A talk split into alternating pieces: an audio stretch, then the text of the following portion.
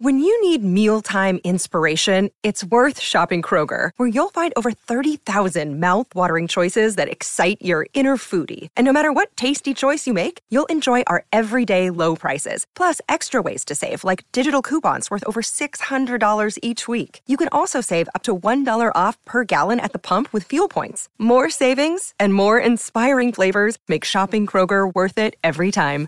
Kroger, fresh for everyone. Fuel restrictions apply. ¿Qué es lo que crees que es más difícil a la hora de hacer un cambio, de venir de la obesidad a, a una vida normal? Lo más difícil es cambiar la persona que eres. Tienes que cambiar tu identidad completamente para que el hábito sea tuyo. Mi diversión era llegar a casa y pedirme un Pizza Hut. Tengo conciencia de tomar el control de mi vida cuando, cuando empiezo a perder peso.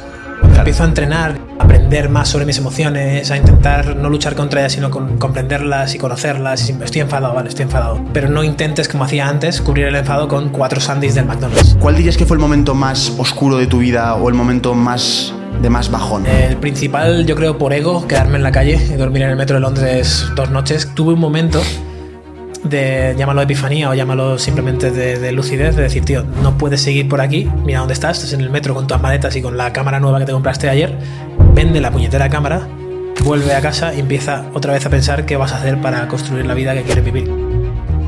¿Tienes algo de miedo por decir que no tienes estudios, no estás preparado? No, no, no lo tuve antes, no lo tengo ahora. Siempre me preguntan, ¿cómo, cómo llegaste a ser emprendedor? Y yo, yo no sé si soy emprendedor realmente. O sea, para mí lo mío es, de nuevo, explorar una curiosidad y intentar dejar un legado. Oye, Sergio, ¿tú sabes por cuánto se puede llegar a vender un dominio? ¿Por ejemplo, chat.com. Chat.com es buen, buen Pero dominio. echa una cifra. Yo diría que 100.000 dólares, No, ni de caña, mucho más. mucho más. Ocho cifras. ¿Ocho cifras por cuánto se ha vendido? ¿Por ocho cifras? Eso Pues- son Más de 10 millones. Eso es más de... Ocho cifras son, son 10 millones, ¿no? Más 10 de 10 millones millones. por un dominio. Flipas, ¿y cómo te has enterado de eso? Cabrón, emprende aprendiendo. Ah, porque Juan está en Emprende al Día. Sí, vale, sí. vale. No, no, de verdad, yo me lo, ve- me lo leo todos los días. A ver, hay veces que son cosas que no tienen tanto que ver conmigo, pero son curiosas y está muy guay. Vale. Para y demás. para que la gente que no sepa lo que es Emprende al Día lo pueda entender rápidamente, ¿qué es? Es una newsletter, está más currada de lo normal, porque yo estoy en muchas newsletters suscrito y está más currada, tiene más emojis y muchas cosas muy, muy ilustradoras. Y nada, es gratis, tú te metes ahí y luego puedes elegir en cuáles te quieres meter. Yo estoy metida en el que te mandan sobre empresa y luego un libro al día. Te recomiendo un libro al día, te explican el por qué. Hostia, qué bueno. ¿Y en qué momento del día aprovechas tú para leerlo?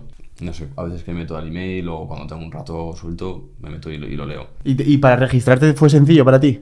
Sí, tío, un enlace, metes tu correo y fuera. Joder, pues nada chicos, si queréis hacer como Juan y aprender cada día un poquito en 5 minutos, mejor que estar viendo TikTok, seguro que va a aportarte muchísimo más. Que sepáis que tenéis el enlace a Emprende al Día, a esas píldoras que tiene Emprende aprendiendo todos los días en el correo electrónico y que por suerte estamos muy agradecidos, es uno de los sponsors de este podcast. Así que nada, ya sabéis, 10 segundos tardáis en entrar al link, registraros, aprended cada día esa idea que os puede dar para, por ejemplo, a mí como creador de contenido me da ideas para vídeos, a ti te puede dar para una campaña de marketing, para lo que sea, y que nosotros estamos aplicando ya y hay mucha gente que se está apuntando gracias al podcast. Así que nada, si queréis apoyarnos, registraros abajo en este link para poder registraros a las píldoras diarias de Emprende al Día. Y ahora sí que sí, seguimos con la conversación. Estamos con Alberto, Macro Wizard. Antes me gustaría hacer una presentación. No lo hacemos tan bien como nuestro amigo Andy Morgan, pero vamos a intentarlo. Bueno, Andy, qué bueno, Andy. Alberto, chicos, para la gente que no lo conozca, es una persona a la que yo he llevado siguiendo mucho tiempo, muchos años, Juan os lo puede decir. Eh, siempre he admirado mucho de él su capacidad para poder valorar las cosas bien hechas, las cosas con tranquilidad, sin necesidad de tener mucha prisa.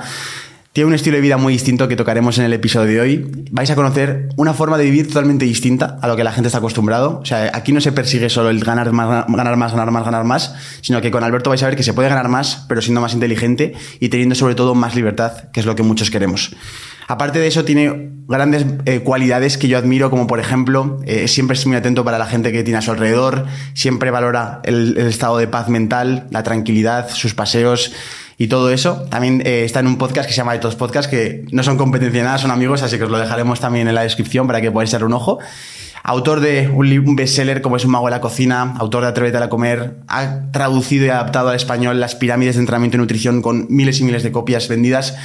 En fin, es un auténtico maestro, un auténtico crack, muchísima experiencia por delante y muchísimos aprendizajes que nos vamos a llevar en Tengo un Plan. Así que Alberto, por favor, bienvenido a Tengo un Plan. Gracias, vaya presentación. Dice que no eres igual, el mejor Inventado, que Andy, estaba mejor que Andy. Madre mía. Es listón lo has puesto aquí arriba. Gracias, chicos, por tenerme. Nada, tío. Eh, yo me acuerdo la primera vez que hablasteis con él, que, bueno, como somos del mismo barrio y luego quedamos, hostia, pues he hecho una llamada con, con Alberto Macroguiza y claro, yo no sabía Es quién era. verdad, lo primero fue el podcast, tal cual. Sí, y, y digo, ¿y qué hace este chico? Pues hizo un libro y buah, lleva ya viviendo por ahí por el mundo. Digo, joder, pero ¿cómo, cómo se vive así? No tienes casa, no vas de un lado para otro. Entonces, Sí, sí, y sí, era algo que, que me, me llama mucho la atención de ti y vamos a hablar un poco de todo. Alberto, te presento, por ejemplo, a mm, mi madre, vamos a poner, ¿no? Vale.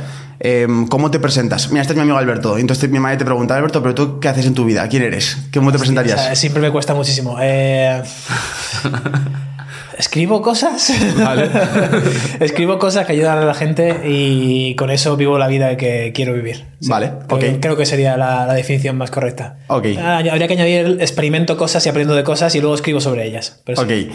Si hay cosas que también me gustaría que, que comentaras, como por ejemplo, te vas a Filipinas mañana. Sí. Em, es decir, tú tienes un estilo de vida en el que no es que vivas en España, ¿no? No vivo en España, no. Vivo, Vale. vivo en el mundo. ¿Y eso desde cuándo, es- desde cuánto tiempo ibas haciendo esto? De ser como, digamos, nómada, que ahora está un poco triada la palabra, pero que realmente es así. Desde 2000... A ver, yo dejé de trabajar eh, normal en el 2016 y desde entonces eh, ya en ese trabajo me lo busqué un poco. Me, era en Ámsterdam, vivía en Ámsterdam, de allí trabajaba en Portugal, en España, Italia. Entonces ya me lo busqué un poco nomádico, entre comillas. Siempre me ha gustado eso de no tener que estar entre cuatro paredes de, Claro. de X hora a X hora, simplemente porque el trabajo lo determinara. Claro. Eh, entonces valoraba muchas otras cosas. Valoraba la libertad por encima del dinero, por ejemplo. Pero dejé el trabajo y ya fue un poco, venga, me lanzo. Eh, me acuerdo que fui a una conferencia de unos amigos de fitness, porque yo me, me dedicaba a escribir principalmente sobre fitness, ahora, ahora he ampliado un poco el abanico. Y me acuerdo estar en la conferencia en Nueva York y ver cómo la gente vivía por el mundo, hacían coaching online y tal, y era como, ok, tengo, tengo que experimentar esto, no tengo que vivir esto, esto un poco. Y me lancé. Empecé en 2017 a ello. Otras cosas también a destacar de Alberto es que tienes la oportunidad de, por cómo te has montado tu negocio, que luego hablaremos también de la parte del negocio y el emprendimiento, que es realmente lo que sustenta todo, todo el estilo de vida de Macro Wizard de Alberto. Vale. Eh, pero también, por ejemplo, te ha podido dar la oportunidad de descubrir un hobby para ti, que eres una pasión, que es la- todo el mundo, todo el tema del buceo, la apnea y tal. Vas a competir en el mundial. O sea, has pasado un año de, no- de ser un novato a, a competir en el mundial. También hablaremos de esa parte.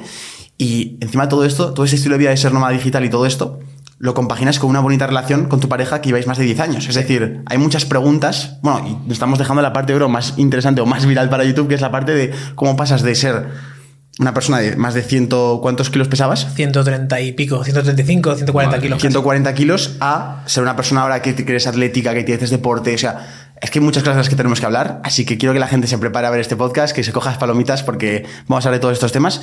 Y mm, me gustaría empezar por el principio, como se diría, pero más bien por la parte que no se ve, el contraste. Vale. Vemos ahora la luz, pero seguro que hubo oscuridad. ¿Cuál dirías que fue el momento más oscuro de tu vida o el momento más de más bajón o que más fondo tocaste? Ha habido varios. Eh, El principal, yo creo, por ego, quedarme en la calle y dormir en el metro de Londres dos noches, que tampoco es una locura. Lo, muchas veces lo veía, dos noches lo aguanto en cualquier sitio. Sí, a día de hoy también puedo dormir en el aeropuerto dos noches y no pasa nada. Claro.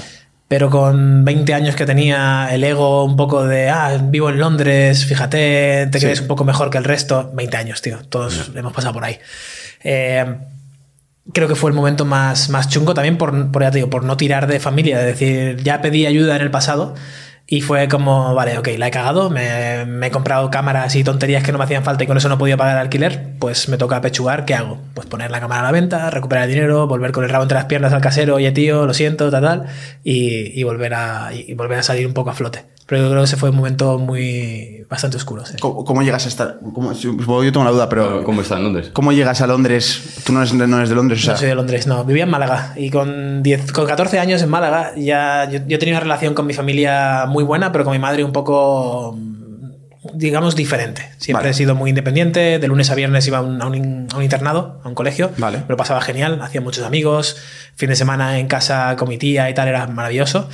Pero siempre he sido un chaval muy independiente por eso, porque no, no era el típico de lunes a viernes de te levantas con la familia, desayuno, venga al colegio, luego Sí. vuelves a comer. No era esa típica vida, ¿no? Era otra, también muy, muy buena, pero no era la normal. Entonces, poco a poco fui desarrollando ese desapego con mi, sobre todo con mi madre, porque ella me tuvo muy joven y yo me pongo en sus zapatos ahora y digo, si yo tuviera un hijo con 16 años como me tuvo ella, Hostia. madre mía, qué locura, ¿no? ¿Cómo, cómo lo gestiono?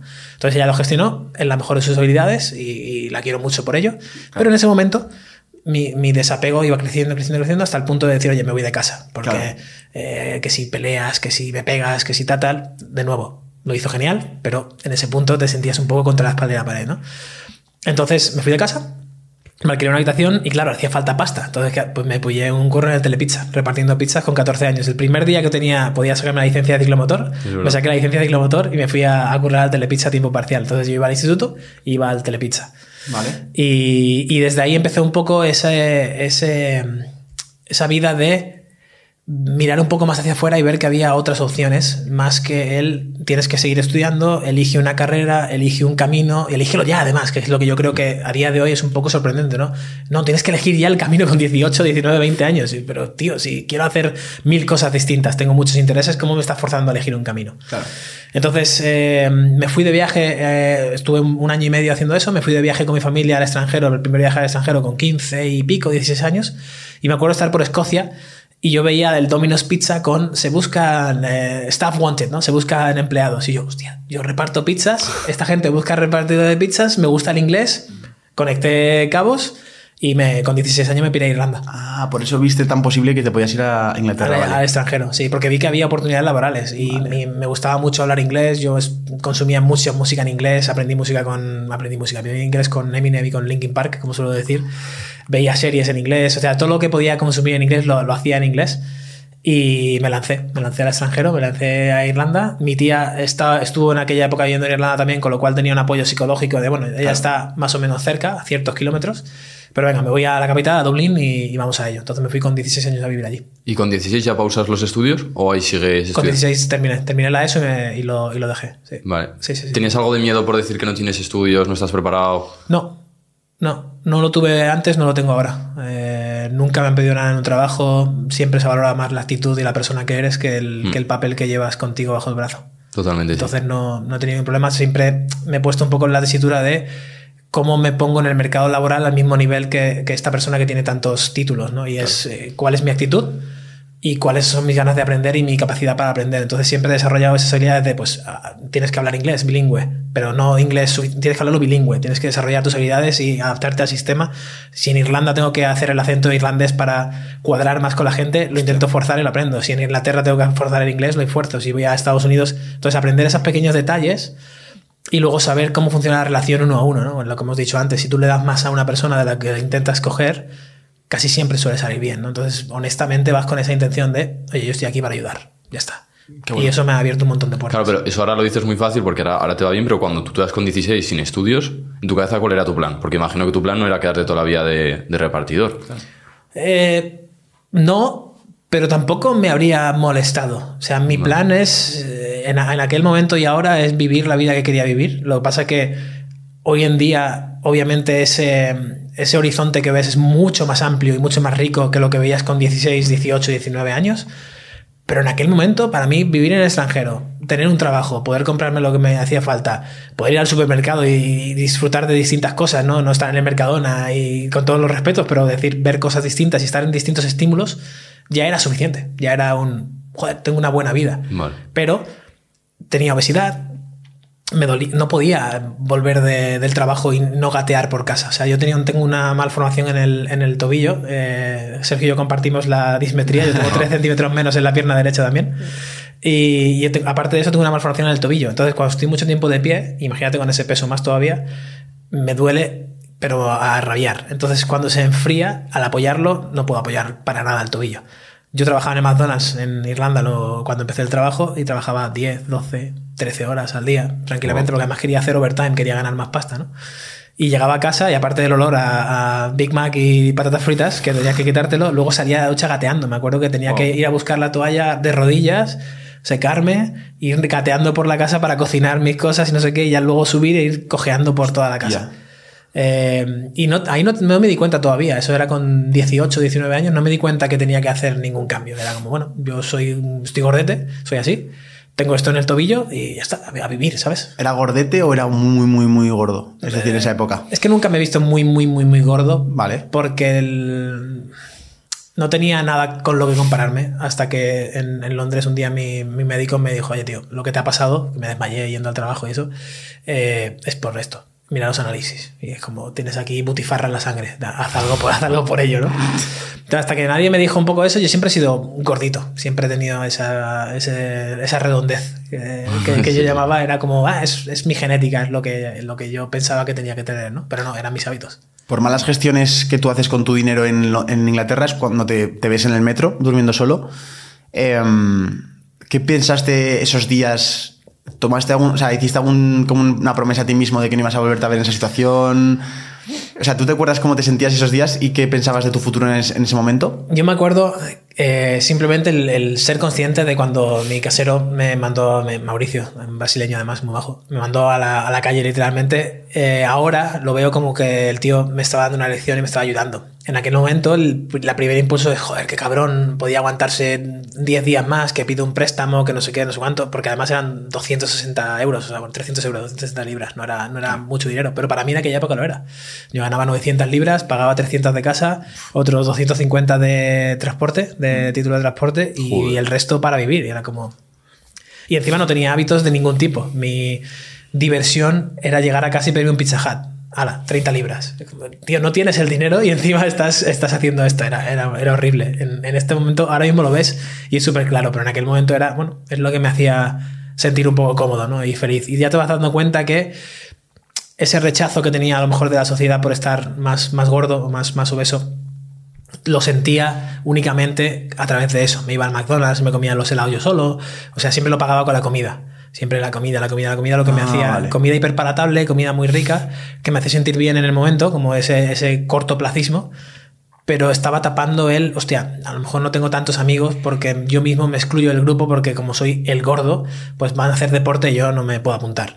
O las chicas no me, no me miran y no tienen interés en mí porque soy el gordo de nuevo, ¿no? Entonces siempre eso iba mm, dejando muescas en mi carácter que yo no me daba cuenta de ello hasta que años más tarde eh, hice el cambio, ¿no? De decir, hostia, ahora, ahora, sé por qué me sentía así, por qué me metía cuatro pizzas por la noche y por qué hacía un montón de, de cosas. Entonces tuve un momento de, llámalo epifanía o llámalo simplemente de, de lucidez, de decir, tío, no puedes seguir por aquí, mira dónde estás, estás en el metro con tus maletas y con la cámara nueva que te compraste ayer, vende la puñetera cámara, vuelve a casa y empieza otra vez a pensar qué vas a hacer para construir la vida que quieres vivir. Que en aquel momento de nuevo no tenía ninguna idea de quiero vivir por el mundo, quiero ayudar a la gente, quiero compartir. No tenía, no, yo era un tío que no sabía nada, sigo sin saberlo, pero simplemente sé un poquito más que antes. Pero absolutamente no tenía nada que compartir. O sea, yo me decías, Alberto, emprende haciendo. Y, "Ah, ¿Emprende haciendo qué? Yo lo único que sé hacer es doblar cosas en Tommy Hilfiger y venderlas, que es lo que hacía.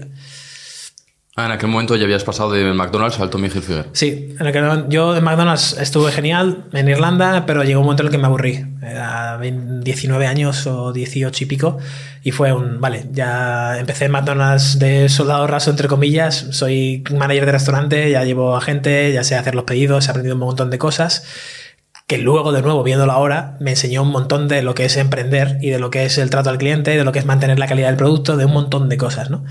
Pero en ese momento simplemente lo ves como tengo que echar más horas con reloj y todo para pelear por una camiseta que te da un título virtual y que te pone 100 euros más en la cuenta del banco cada mes, ¿no? Entonces, bueno, no, no lo veías.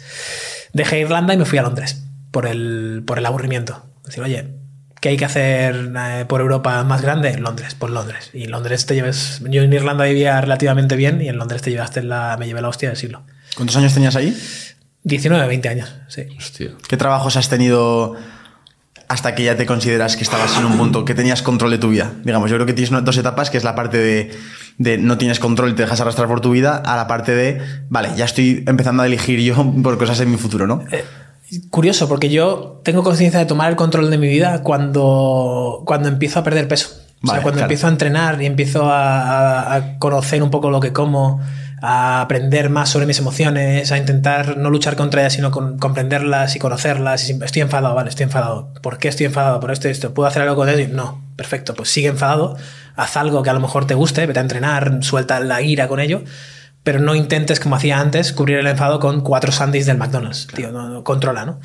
Entonces creo que empecé a coger el control en 2010, cuando acabé en el hospital porque me desmayé. Del hospital me fui al gimnasio directamente, que era por el que pasaba todas las mañanas con el autobús y me quedé en la, en la cabeza con el Virgin Active ahí arriba. Voy, conocí a un personal trainer que es un buen amigo a día de hoy, Ben, Ben Thomas, eh, y el tío me dijo, ¿qué es lo que quieres? ¿Qué, qué objetivo tienes? Y digo, Este, el que a ti. Es ser como tú, ¿no? Es ser como tú.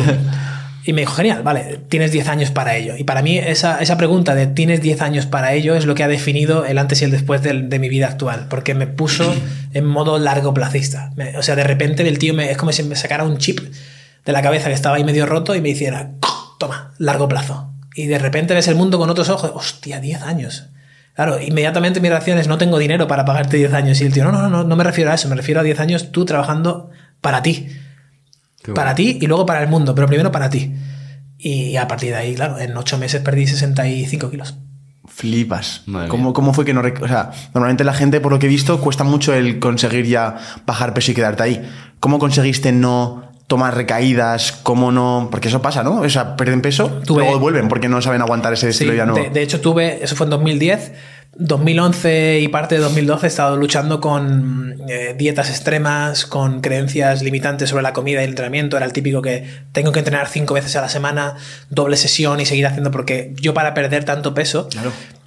Tomé medidas extremas, ¿no? Contaba cada cosa que entraba por mi, por mi cuerpo, eh, aprendí todo lo que podía sobre nutrición y entrenamiento, entrenaba tres sesiones al día, hacía cardio, pesas y luego cardio otra vez para intentar quemar más calorías. O sea, lo hice relativamente a día de hoy, no lo haría de nuevo así, lo hice bastante mal, ¿no? Pero, de nuevo, tenía 21 años y podía meterle todo a ello porque no tenía otra obligación. Eso ir al trabajo, esa era mi vida, eso trabajo, eso trabajo, eso trabajo. Eh, pero pasé por una época de, oye, eh, la dieta paleo, todo lo que sea carbohidratos, eh, harinas blancas y tal y cual es el demonio. Y llegué hasta el punto de que empezó a dañar mis relaciones, ¿no? Con mi familia iba a comer por ahí y era como, no sabéis lo que estáis haciendo comiendo eso, tal. Y poco a poco te ves desde fuera. Yo siempre he tenido ese, sobre todo desde esa época, ese, ese pequeño demonio desde fuera y angelito que te van diciendo, igual esa respuesta que le has dado a tu tía no es la mejor, tío. O igual decirle que no a tus amigos ahora mismo ha sido un error. Entonces, empecé a adoptar un hábito que es simplemente el de tener un pequeño diario en el que iba apuntando esas cosas. A partir de 2012 o así, eh, empecé a, ser más consciente de, de mi día a día. Y a raíz de eso, empecé a ponerme pruebas en el día. Por ejemplo, oye, ¿crees que todos los carbohidratos blancos son malos? Perfecto. Vas a seguir midiendo todo, sigue llevando tus constantes y simplemente añade la variable de el pan, ¿vale?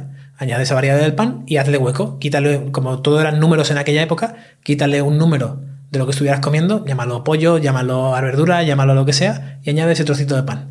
Y sigue midiendo las variables durante una semana. Magia, nada cambió.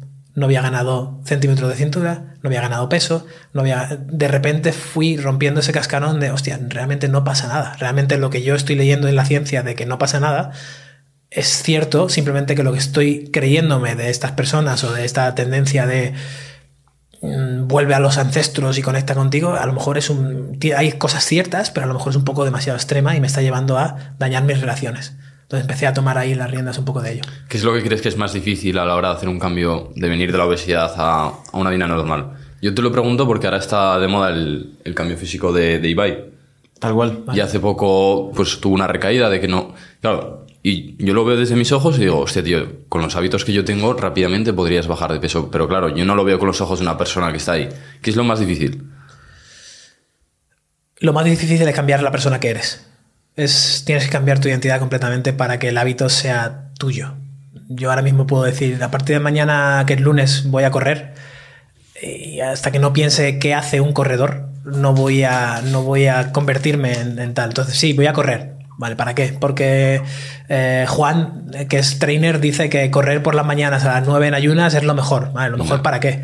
O sea, empezamos, empezamos a adoptar objetivos de otras personas o, o buenas prácticas de otras personas que como popurrí suenan geniales. Cada cosa que, van soltando las personas por el mundo suena muy bien.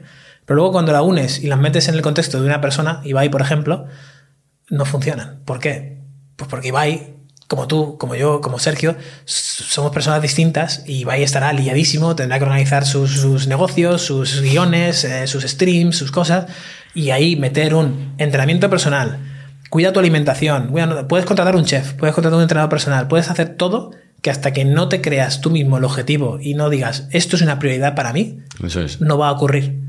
No va a pasar porque va- a lo mejor vas a conseguir nueve meses de resultados y al mes 10 vas a decir, "¿Y ¿para qué estoy haciendo esto? Si no es realmente no es prioritario para mí, es porque el entorno me, me, me, me está empujando para ello o porque aposté con mis amigos o, o lo que sea. Es- esa persona que está ahora en ese punto de obesidad que quiere cambiar y se nota con un bloqueo de parálisis por análisis, ¿qué cuatro pasos, qué cinco pasos? O sea, ¿Cuál es el paso a paso inicial? Es decir, ¿cómo se sale de ese, de ese parálisis que tiene ahora mismo? Porque solamente le pasa y dirá, es que no sé por dónde empezar, tanto alimentación, entrenamiento. ¿Qué le dices a esa persona? Yo me iría, o lo, por lo menos lo que yo hice fue Sí. el romperlo en pequeños pasitos, pequeñas victorias. Primero, definir muy bien qué quiero ser. ¿Quiero ser una taza negra? Vale, ¿qué hacen las tazas negras? Primero son negras, segundo tienen esta forma, tienen un asa, tienen no sé qué. Claro. ¿Ten- ¿Tengo yo un asa? No, ¿cómo se construye un asa?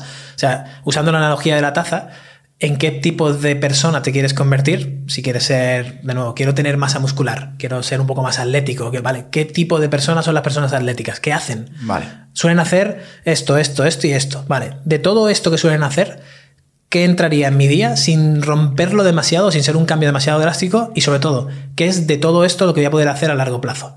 Porque si, por ejemplo, ves que Estefanía Fit 14, me pongo, me invento, eh, es una persona atlética y lo que hace es comer únicamente pollo y brócoli, la segunda pregunta que yo me haría es, ¿voy a poder comer pollo y brócoli el resto de mi vida? No, me gusta la pizza, me gustan las tostadas, me gusta, yo qué sé, la ternera también, además del pollo. Perfecto, busca otra alternativa en la que se permita la pizza, la ternera y las tostadas. Porque te has dicho a ti mismo en el primer paso que es una prioridad para ti, que te gusta eso. Simplemente encuentra la forma de hacerlo para que también consigas tus objetivos de, de atléticos que tienes. Entonces, ¿qué tipo de persona es en la que te quieres convertir? ¿Qué hábitos tiene esa persona? ¿Y qué pequeñas victorias puedes ir marcándote en el camino? Como por ejemplo, ah, pues voy a comer un trozo de pizza a la semana, no tienes por qué comerte una pizza entera, y además voy a seguir perdiendo peso. Venga, genial, ¿cómo vas a medir eso? Voy a medirme la cintura y voy a medir los entrenamientos del gimnasio. Si voy progresando en el gimnasio y mi cintura va progresando bien, solamente esas dos medidas, porque no quiero agobiarme, voy bien. Venga, cuando llevas cuatro semanas, genial, voy a añadir una variable más. Hoy he leído que la proteína es importante. Perfecto, voy a comer X proteína. No me voy a meter en cuánto, ni en cantidad, ni nada. Genial, ya tienes dos victorias. La pizza más el mínimo de proteína, que además va acompañado de lo que ya, ya estás haciendo con tu identidad, que es voy a entrenar X veces a la semana y encima voy midiendo mi resultado en el gimnasio. Y de repente has gamificado un poco tu vida, porque ya tienes que ir cumpliendo, hacer un level up en los entrenamientos, pero además tu pizza semanal tiene que estar ahí, como es la recompensa, es el juego, ¿no? Es el tal. Pum, ya lo- y ya vas viendo cómo, yo además me acuerdo con, con mucha con mucha eh, positividad, vamos a decirlo, de ese momento en el que yo venía del extremo total a simplemente voy a meter una galleta todos los días porque me encanta esta galleta de chocolate y encima voy a seguir viendo resultados. Y, y sí, era muy superficial, pero para mí en mi cabeza me desbloqueaba absolutamente todo. Era como, joder, sí, tío, voy, voy consiguiendo pequeñas cosas, ¿no? Entonces yo tiraría por ahí. Y bueno, a mí me gustaría añadir también, eh, no, porque yo no he vivido esa experiencia, pero sí que he vivido el salir de momentos, por ejemplo, como cuando me, me han operado cinco veces la rodilla, tuve que salir de, de mi pasión del fútbol y buscar un nuevo hobby, eh, buscar a grupos de amigos porque yo jugaba fútbol siempre en el recreo. Entonces yo creo que mm, para hacer un cambio y conseguir que tenga resultados, creo que una, un- una herramienta muy efectiva es conectar con ese dolor que te hizo empezar. Es decir, el por qué, el... Sí, que sé que es más saludable, sé que es tal, pero realmente hay una cosa ahí dentro de ti. Por ejemplo, a mí cuando empecé en YouTube, cuando empecé en, en mis proyectos, lo que sea, era un, era un dolor de decir, tío, que yo no quiero estar trabajando con 40 años en algo que no me guste, que yo no quiero estar con 80 años arrepintiéndome de que con 20 o con 19 no tuve los huevos de, de grabarme delante de la cámara. O sea, ¿cómo puedo tener miedo por esto? Claro. Y con eso sería en plan, eh, oye, con 80 años, ¿qué va a pensar Sergio 80 años por no haber, ver- por, por nunca haberme podido ver en la mejor forma física posible? Simplemente por verme ahora hasta dónde puedo llegar. O, ¿qué va a pensar esa persona de mí? Joder, si hubiera aprovechado esos años para tener una mejor salud, para poder tener más energía para jugar con mis amigos, para jugar con mi familia. O sea, yo lo que recomendaría también es conectar con ese dolor, esa herida, porque ese, ese daño, yo pienso que ese, ese daño de forma saludable es muy, muy sano. Lo es. Te, lo te- es. te- te empuja muchísimo y te motiva. A mí, a mí al menos me ha motivado siempre el dolor a, a empujar. Una ruptura de amor, exactamente lo mismo. O sea, eso- como esos momentos de golpe, de que te quitan la, la tirita de golpe, te hace espabilarte y te hace arrancar. Sí. Yo creo que añadiría eso. Pero a ti te empujó el, el susto que te dio, ¿no? A mí me empujó el susto que me dio y me empujó también lo que tú dices. El entorno riéndose de mí eh, no lo vas a conseguir. O sea, Ya, claro. el, el yo exponer a, sobre todo a mis amigos ahí de Londres, el no, no, mañana voy a cambiar, no sé qué. De nuevo, 20 años. A día de hoy, ¿cómo lo, es- cómo lo habría expuesto? Sería totalmente distinto. Es, oye, a partir de mañana, eh, cuando me invitéis el sábado para salir, no contéis conmigo. literalmente. En aquella época te daba vergüenza incluso decir, no, bueno, ya hablaremos el sábado, no sé qué. Vas desarrollando habilidades con la edad, ¿no? Vas, vas aprendiendo un poco y vas teniendo un poco más de sabiduría, llamémoslo. Pero a mí me, me hizo empezar y me hizo mantenerme en esa carrera un poco el, lo que tú dices, el, el golpe, el tocar fondo. Y segundo, las críticas y el no lo vas a conseguir, no eres capaz. O sobre todo también soy muy curioso y me gusta mucho explorar fronteras que, que a lo mejor parecen el límite para muchas personas. Sin, y, y, realmente porque también yo no creo que sea mejor que ninguna otra persona. O sea, yo no me veo con una habilidad especial, ni me veo con un talento especial, ni soy más inteligente, ni nada. Simplemente es como, tío, soy curioso. Entonces, con esta curiosidad que tengo, ¿por qué no usarla? Luego tú dices, quiero estar con 80 años en la cama. Ah, tío, te quedan dos días de vida. Y yo, joder, ojalá hubiera explotado mi curiosidad, porque es que me quedé en X cosa. Entonces, yo creo que me ha guiado mucho la, la curiosidad y las ganas de dejar un pequeño legado, de no hace falta que seas aquí encontrar la cura del cáncer, ojalá, pero un pequeño legado, lo que tú dices, Sergio, es soy aquel amigo que, que, que, sí. que tu, todo padre que quisiera que, que tuvieras, ¿no? Es como soy esa persona que por lo menos cuando se acuerden de mí, no, joder, qué majo, cómo sonreía siempre y cómo me, en aquel en momentos de oscuridad me, por lo menos me distraía y me hacía ver el mundo de otra forma. Ya está, con eso me quedo, vale, genial. Me, me, con eso me conformo. ¿Un curioso puede pensar a largo plazo? Un curioso piensa a largo plazo. Porque siempre hay un, un, hilo más del que tirar. Yo, por ejemplo, ahora llevo la vida que quería vivir en el 2012 y ya estoy pensando en qué vida quiero vivir en el 2032. Porque vale. eh, no, la vida es corta, la vida se acaba pronto, pero usemos el tiempo que tenemos de la mejor manera posible porque entonces la puedes convertir en larga. Yo el viaje que hemos tenido a Japón de 10 días se me ha hecho como 45 Literal, días. ha sido intenso, sí. Ha sido una pasada y dos días después tenía síndrome post, post viaje con amigos de decir, que, que, tío, quiero, quiero volver a eso, ¿no? Lo he hecho de menos, ¿no? Te pones hasta triste, pero luego lo ves a largo plazo y dices, qué guay, vendrán más viajes, vendrán más experiencias así y tengo ya ganas del año que viene repetirlo a otro sitio y ver dónde estamos cada uno, ¿no? Entonces ese, esa visión a largo plazo nunca se va. Y ya para cerrar este capítulo de la parte de, de, tu transformación de salud, que también ha sido una transformación de vida, yo creo que una forma bonita de acabarlo es con eso que tú has hecho después de, digamos, salvarte a ti, ¿no? Y transformarte y mejorarte, has decidido crear algo que ayude al mundo. Sí. Y eso fue Un Mago en la Cocina. ¿Cómo surge ese proyecto? ¿Cómo nace? ¿Qué promesa tiene? Porque eso al final ha sido uno de tus productos más vendidos.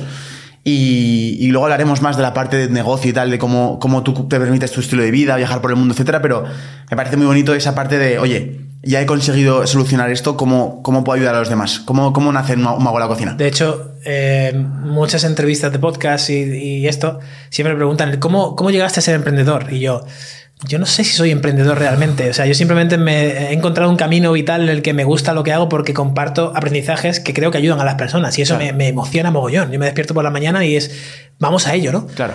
Pero eso no es ser emprendedor. Ser emprendedor es otras muchas cosas que habláis también en este podcast de decir, oye, pues aprovecho esta oportunidad de mercado, encuentro esto, encuentro esto aquí, estas conexiones y lo ofrezco y saco un beneficio o dejo el mundo mejor de una manera. Para mí lo mío es, de nuevo, explorar una curiosidad e intentar dejar un legado. Entonces, viendo cómo iba mi vida y ese descubrimiento, autodescubrimiento que, que tuve en 2010, 11, 12, empecé a ver que todo el mundo me pedía un poco de consejo, o por lo menos los cafés ya eran de, hablábamos de distintas cosas. Cuando antes hablábamos de impuestos, ah. de lo mal que va el gobierno, no sé qué, de repente empezábamos a tener conversaciones lideradas por mí o por la otra persona de, oye, ¿y qué libro te has leído últimamente? ¿Y, y cómo has conseguido superar esta, este bloqueo mental? ¿Y la disciplina cómo la consigues? Y, y entonces yo me veía hablando con gente de estas, de estas cosas.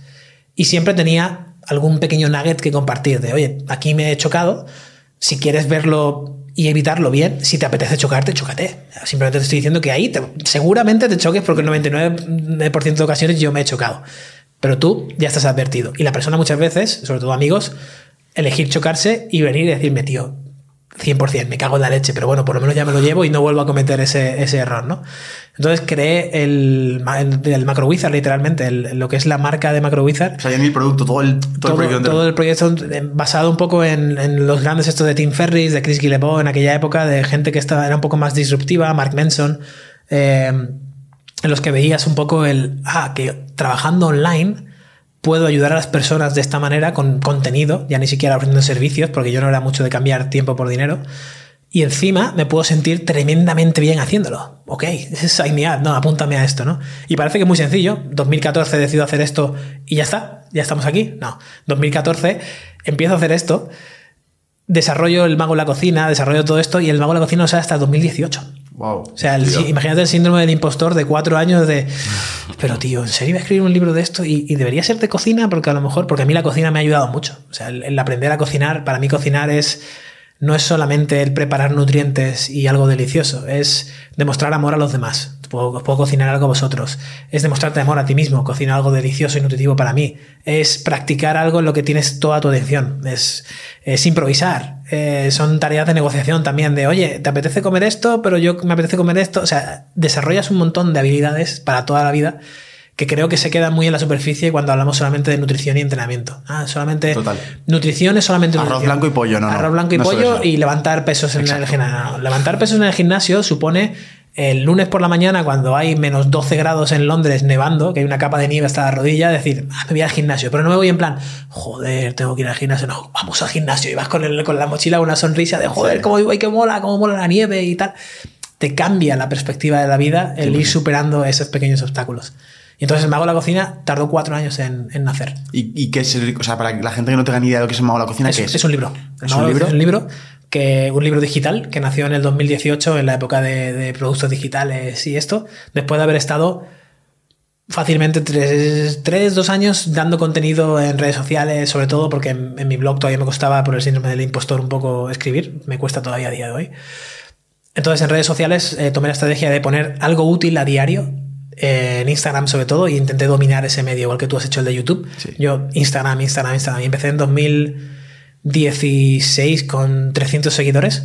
Eh, a finales de 2018 creo que tenía 60.000. Wow. Eh, en 2023 que estamos ahora creo que son 210.000. Eh, o sea, y simplemente el objetivo era algo útil a diario, de la forma que fuera, en texto, en gráfico, en como sea, pero que sea fácil, útil y práctico para la, para la vida diaria. Y eso se convirtió en un libro, en un libro que tiene 50-60 páginas de inicio de básicos de la nutrición y cosas para quitarte mitos y para abrir un poco más la mente, y luego un montón de recetas que son habilidades prácticas que pues digamos que son entrenamientos, ¿no? Te voy a poner desde lo más sencillo, que es una cena en 20 minutos, hasta una lasaña elaborada con un menú para enamorar, con tiramisú de postre, tal. O un- ramen también. Un ramen, eso es. Es como, no es un libro saludable. Es, es que el concepto de saludable creo que está un poco prostituido. Saludable es lo que te haga tener salud. Y tener salud no es solamente lo que digo en análisis y lo que tienes delante del plato. Tener salud es esto. Es ver vuestras sonrisas, es estar en paz, es tener libertad, es trabajar en lo que te apetece, es tener retos, es colaborar en la comunidad, es un montón de cosas. Qué guay. ¿Y se puede comprar digital? O sea, está disponible Se puede ahora. comprar digital y en físico. Tenemos una edición limitada en tapa blanda que todavía quedan algunas unidades. Brutal. Pues ahí lo tenéis, chicos, por si lo queréis eh, pues, comprar o lo que sea. Vamos, seguro que va a ser vuestra herramienta y vuestra guía para ese cambio y para incluso para eso, para planes y tal. Me parece muy, muy buena, una idea muy original. Em, y yo creo que el, el tema que más me gusta tratar ahora es la parte de salto al emprendimiento, pero digamos esa parte de últimos años laborales. Eh, estuviste en Apple, has estado trabajando en McDonald's, has estado trabajando en Tommy Hilfiger, o sea, Cuéntanos un poco, así de forma resumida, brevemente, experiencias en esos trabajos, que, que te llevaste de cada aprendizaje, de cada trabajo, qué aprendizaje te llevaste, y luego ya el salto grande a Macro Wizard. Venga. Eh, de Telepizza, básicamente, que fue mi primer curro repartiendo, me llevé el, oye, se puede cambiar un servicio por dinero. Es, fue mi primera, mi primera impresión del mercado laboral. Pero en McDonald's, por ejemplo, me llevó mucho el, el- sentido de piña, el sentido de equipo, el sentido de cada... Somos como un engranaje perfecto en el que cada pieza tiene que estar funcionando. Si una de las piezas falla, o la reemplazas rápido y, le pones el... O todo se va al garete. Entonces aprendí mucho, empezando sobre todo de crew member, de, de simplemente haciendo hamburguesas y vas pasando por estaciones, te vas cualificando para otras cosas, a, oye, pues ahora enseño a las personas, ahora manejo el turno, ahora del turno manejo una parte del restaurante, ahora del restaurante manejas el restaurante. Es, es- son etapas que te van enseñando un montón de cosas. De ahí di el salto a, a la moda, a Inditex. Vale, y antes de ir al salto, es que me parece muy interesante la parte del McDonald's de ¿es tan malo como parece desde fuera el McDonald's? ¿O cómo viste tú desde dentro al trabajar en esa empresa? Porque, Malo, claro, malo en qué sentido. A nivel de nutrición, ¿no? a nivel de nutrición, a nivel de que no tengan cuidado con la higiene, eh, que traten mal a los empleados, porque lo que me he dado cuenta es la gente que trabaja me, me habla bien, la gente que no trabaja en McDonald's me habla mal. Todo Entonces, claro, eso me da mucha información de, a lo mejor tengo que escuchar a los que han trabajado ahí dentro. Es, McDonald's es una, una universidad de emprendimiento y una universidad de la vida bastante buena. Vale. Es, es- es un sitio en el que la calidad se lleva a- a- al extremo, o sea, la calidad y la sanidad. Tienes que estar haciendo controles de temperatura y controles de todo el producto cada X horas. Tienes que hacer el pedido con, un sistema FIFO que se llama First In, First Out, que es de rotación, de todo lo que entre sale primero para que nada se ponga malo. Si algo se pone malo, depende del país, tienen ciertos programas de donación de comida, de alimentos para que no se pierdan. Y luego, sobre todo, la parte del- de la calidad de la comida. O sea, yo en Irlanda, los proveedores son irlandeses, son, son gente local. No vas a tener carne de China, ni vas a tener carne de... En Ámsterdam tienes proveedores holandeses, en España tienes proveedores de vacas de España. A lo mejor no es la mejor carne del mundo en cuanto a eh, contenido nutricional y balance de macronutrientes, porque suele ser bastante grasa, pero es bastante grasa porque el sabor requiere Claro. que sea bastante grasa. Ten, Vale. ten en cuenta que es una. La carne se cocina en 45 segundos, por ejemplo. Viene congelada, congelada muy, a muy eh, alta, muy baja temperatura, muy rápida, para que se mantengan los nutrientes y no, no haya ningún riesgo de contaminación. Lo metes en un grill a muy alta temperatura y en 45 segundos lo tienes hecho. Y no es que sea, no es carne falsa, no es la cosa esa rosa que se ve en los vídeos. Sí, de- que se piensan que es mezcla de no sé cuántas, eh, picos, patas, etcétera. eh, sí, no, sí. es carne de ternera, simplemente tiene un contenido de, de grasa elevado porque le tienes que vender hamburguesas ricas, tío. Es que si no, la gente no... Entonces, eh, digamos que ingredientes san, ingredientes buenos, pero el cómo está combinado y, y, o sea, realmente cuál es qué es lo que le hace a McDonald's no ser, no ser sano para un plan nutricional o para unos objetivos físicos. O sea, qué es lo que hace, ya, ya me entiendes, ¿no? Que o sea, sí. qué es lo que hace que te haga estar gordo, tiene, digamos. tiene, tiene, de- el- el- tiene demasiadas calorías, Todo. todo, Vale. eh, casi todo. Demasiadas calorías, demasiada sal y azúcar, eh, demasiado sabor, con lo cual lo hace que tu cerebro Cierto. lo procese como algo que quieras comer más, te sacia poco, es, es demasiada caloría concentrada en muy poco volumen. Entonces, Cierto. simplemente te puedes comer en un menú de McDonald's entre 800 y 1500 calorías, que 1500 calorías es lo que le hace falta a mucha gente en el día, sin darte cuenta y sin que te sacie excesivamente. O sea, luego Es te verdad. apetece desayunar y te apetece cenar también. Entonces, es, ese es el único problema, que es complicado de, de cuadrar en un plan nutricional a largo plazo, digamos. Pero yo he comido hamburguesas después de haber trabajado allí, porque cuando trabajaba allí estaba enorme. Y simplemente te comes una, o sea, siendo consciente, pausado, te comes tu hamburguesa y dices, vale, esto no me va a llenar como mi plato de salmón con verduras, pero me apetecía la hamburguesa, no pasa nada. Luego en la cena controlo un poquito más y ya está. O no, o a largo plazo lo dejo que se diluya en el tiempo, porque no como hamburguesas todos los días del McDonald's. ¿Qué tal pagan en McDonald's? Me pagaban, me acuerdo cuando empiezas, tienes un salario de menor, que eran 6 euros, 6,40 a la hora, algo así. Y luego, ah, cuando cumplí 18 años, te suben a 8 y pico. Vale. O sea, fue como gané un 20, un 30% más de salario overnight, ¿no? De noche a la mañana. Eh, luego vas subiendo conforme vas ganando rangos. Si haces noches te pagan el doble, o 1,5 creo que era. Y cu- recuerdo cuando ya era manager de restaurante, vivía bastante bien en, en Irlanda. O sea, eran como 3.000 euros al mes, de los cuales en Irlanda es un país caro. Se toman 1.300, 1.400 en el alquiler y luego tienes que ahorrar, inversión y todo eso. Vale. ¿Cómo llevabas el tema de ahorrar inversión en aquel entonces? Mal, mal, fatal. Con esa edad, tío, no, no ahorraba nada. Salía, me compraba el último iPod, salía, me compraba el día 5, me compraba un reloj, me, o sea, era un desastre. Y cuando te das cuenta es cuando duermes en la calle, ¿no? Ya... En Londres, sí, pero eso después, claro. Luego Vale, ya te das cuenta cuando ganas menos dinero, te quedas en la calle, eh, vuelves otra vez y sigues sin ganar mucho dinero. No, sobre todo, yo creo que aquí lo importante es eh, discernir el cómo te sientes a las oportunidades que ves. Porque tú te puedes quedar en la calle a día de hoy, los que estamos aquí, y ver oportunidad en todo ello, decir, vale, pues me voy aquí y ayudo aquí y me pongo a trabajar aquí y saco un montón de fuentes de ingresos distintas porque ya tienes el chip en tu cabeza de puedo hacerlo así. Pero en aquella época yo no tenía el chip de puedo crearme diferentes fuentes de ingresos. Es como un trabajo que te pagan por lo que vales. Que no es para nada cierto, pero en mi cabeza era así. Entonces, si no podía encontrar un trabajo en el que yo pudiera cobrar más, es simplemente porque no lo valía. Entonces, eso en mi autoestima tenía un, un impacto bastante negativo. Has contado antes que lo que te ha hecho crecer o pasar de trabajo en trabajo es el tener actitud. Sí. Yo pienso siempre igual. Lo único que cuando me preguntan, ¿pero cómo tienes actitud? ¿Tú cómo lo definirías el tener actitud? Yo para mí tener actitud es ver la posibilidad que tenemos al estar vivos, simplemente. Suena muy espiritual, pero el, el simple hecho de levantarte por la mañana y decir, hostia, qué suerte tengo de estar despierto y cómo agradezco poder tomarme el café por la mañana y cómo mola que estos chicos me inviten al podcast para contar lo que yo creo que es una vida normal para mí, es, es, es una pasada. Entonces eso te cambia la actitud, te transforma en, hostia, quiero que más gente sienta esto. La persona que me atiende por la mañana en el supermercado, ¿por qué está, joder, no sé qué, oye, ¿qué tal? ¿Cómo estás? Buenos días. Y de repente cambian. Ah, ah eh, estoy bien, eh, gracias. Eh, ¿Algo más? ¿Quieres bolsa? No, no. Oye, ¿qué tal? De verdad, el día. ¿Cómo, cómo, cómo te va? ¿Te va bien? Tal, es que te he visto un poco seria. Ah, no, es que estoy un poco en mi cabeza, jaja, no sé qué. Ya le cambias un poco esa, esa perspectiva, sacas de ahí. Entonces, como yo he pasado por trabajos de servicio y estar en la mierda, de hacer turnos de 11 a 7 de la mañana y a las 5 de la mañana estar ya hasta aquí de borrachos y de que te vomiten en el, en el mostrador y tal. El que alguien llegara en ese momento y te dijera, te tocara el hombro de, tío, te entiendo, estaba ahí, o ánimo, que vaya todo bien, o espero que por lo menos te paguen bien y descanses luego, no te olvides de oler las rosas por el camino. Cualquier tontería que parece una absoluta estupidez a día de hoy, importa y te transforma esa actitud. Entonces me han ido dejando muchos nuggets de bondad a lo largo de mi vida, a pesar de esos momentos oscuros, y esos nuggets de bondad se han ido exponencialmente transformando en, hostia, yo quiero darlos también al, al mundo. Entonces mi actitud se cambia. Brutal. Bueno, seguimos con el tema laboral, ¿no? Vale, me parece bien. Estábamos saltando a Tommy Hilfiger ahora mismo. Vale. En cuanto a Tommy. Eh, bueno, pasé por Massimo Dutti. Ah, vale, eh, cuando, llegué, cuando llegué a Londres iba sin trabajo, eh, que si una tienda de souvenir, lo, lo, mínimo que encontraba, hasta que una noche saliendo con un amigo conocí a, a, otro que ahora es amigo mío, que trabajaba en Inditex y me dijo, oye, tío, tengo, ¿te buscas trabajo? Tengo un, un puesto en Massimo Dutti en, a dos horas y pico de la ciudad, eh, pero es lo que hay. Le dije que sí sin pensarlo. O sea, no, no pensé en. Esa es actitud, ¿ves? Sí, esa, eso me refiero, esa actitud. No, no le dije, joder, dos horas y media, tío. Claro, claro. Dos horas y media de ida, dos horas y media de vuelta, no pasa nada. Otras nueve allí trabajando. lo, que haya, lo que haga falta, lo que haga falta. Gracias, tío. Gracias por la oportunidad, ¿no?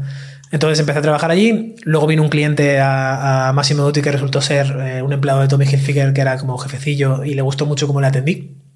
No me dejó la tarjeta oye, estaba buscando gente, si te apetece algún cambio, tal. Esto ya era en el centro de Londres, entonces fue como, venga, ok, me cambio al centro de Londres, que me pilla más cerquita. Y de ahí, una cosa muy curiosa, que no sé si es actitud o simplemente es tomar acción, cuando haces cosas pasan cosas. Un día recibo un email de, oye, eh, soy Paul McEvoy de Apple. Eh, si puedes actualizar tu perfil, porfa, en la web de Apple, que tenemos tu perfil de aquí hace tiempo y queremos ver si eres eh, candidato o no, porque estamos buscando gente en el Reino Unido y en la República de Irlanda.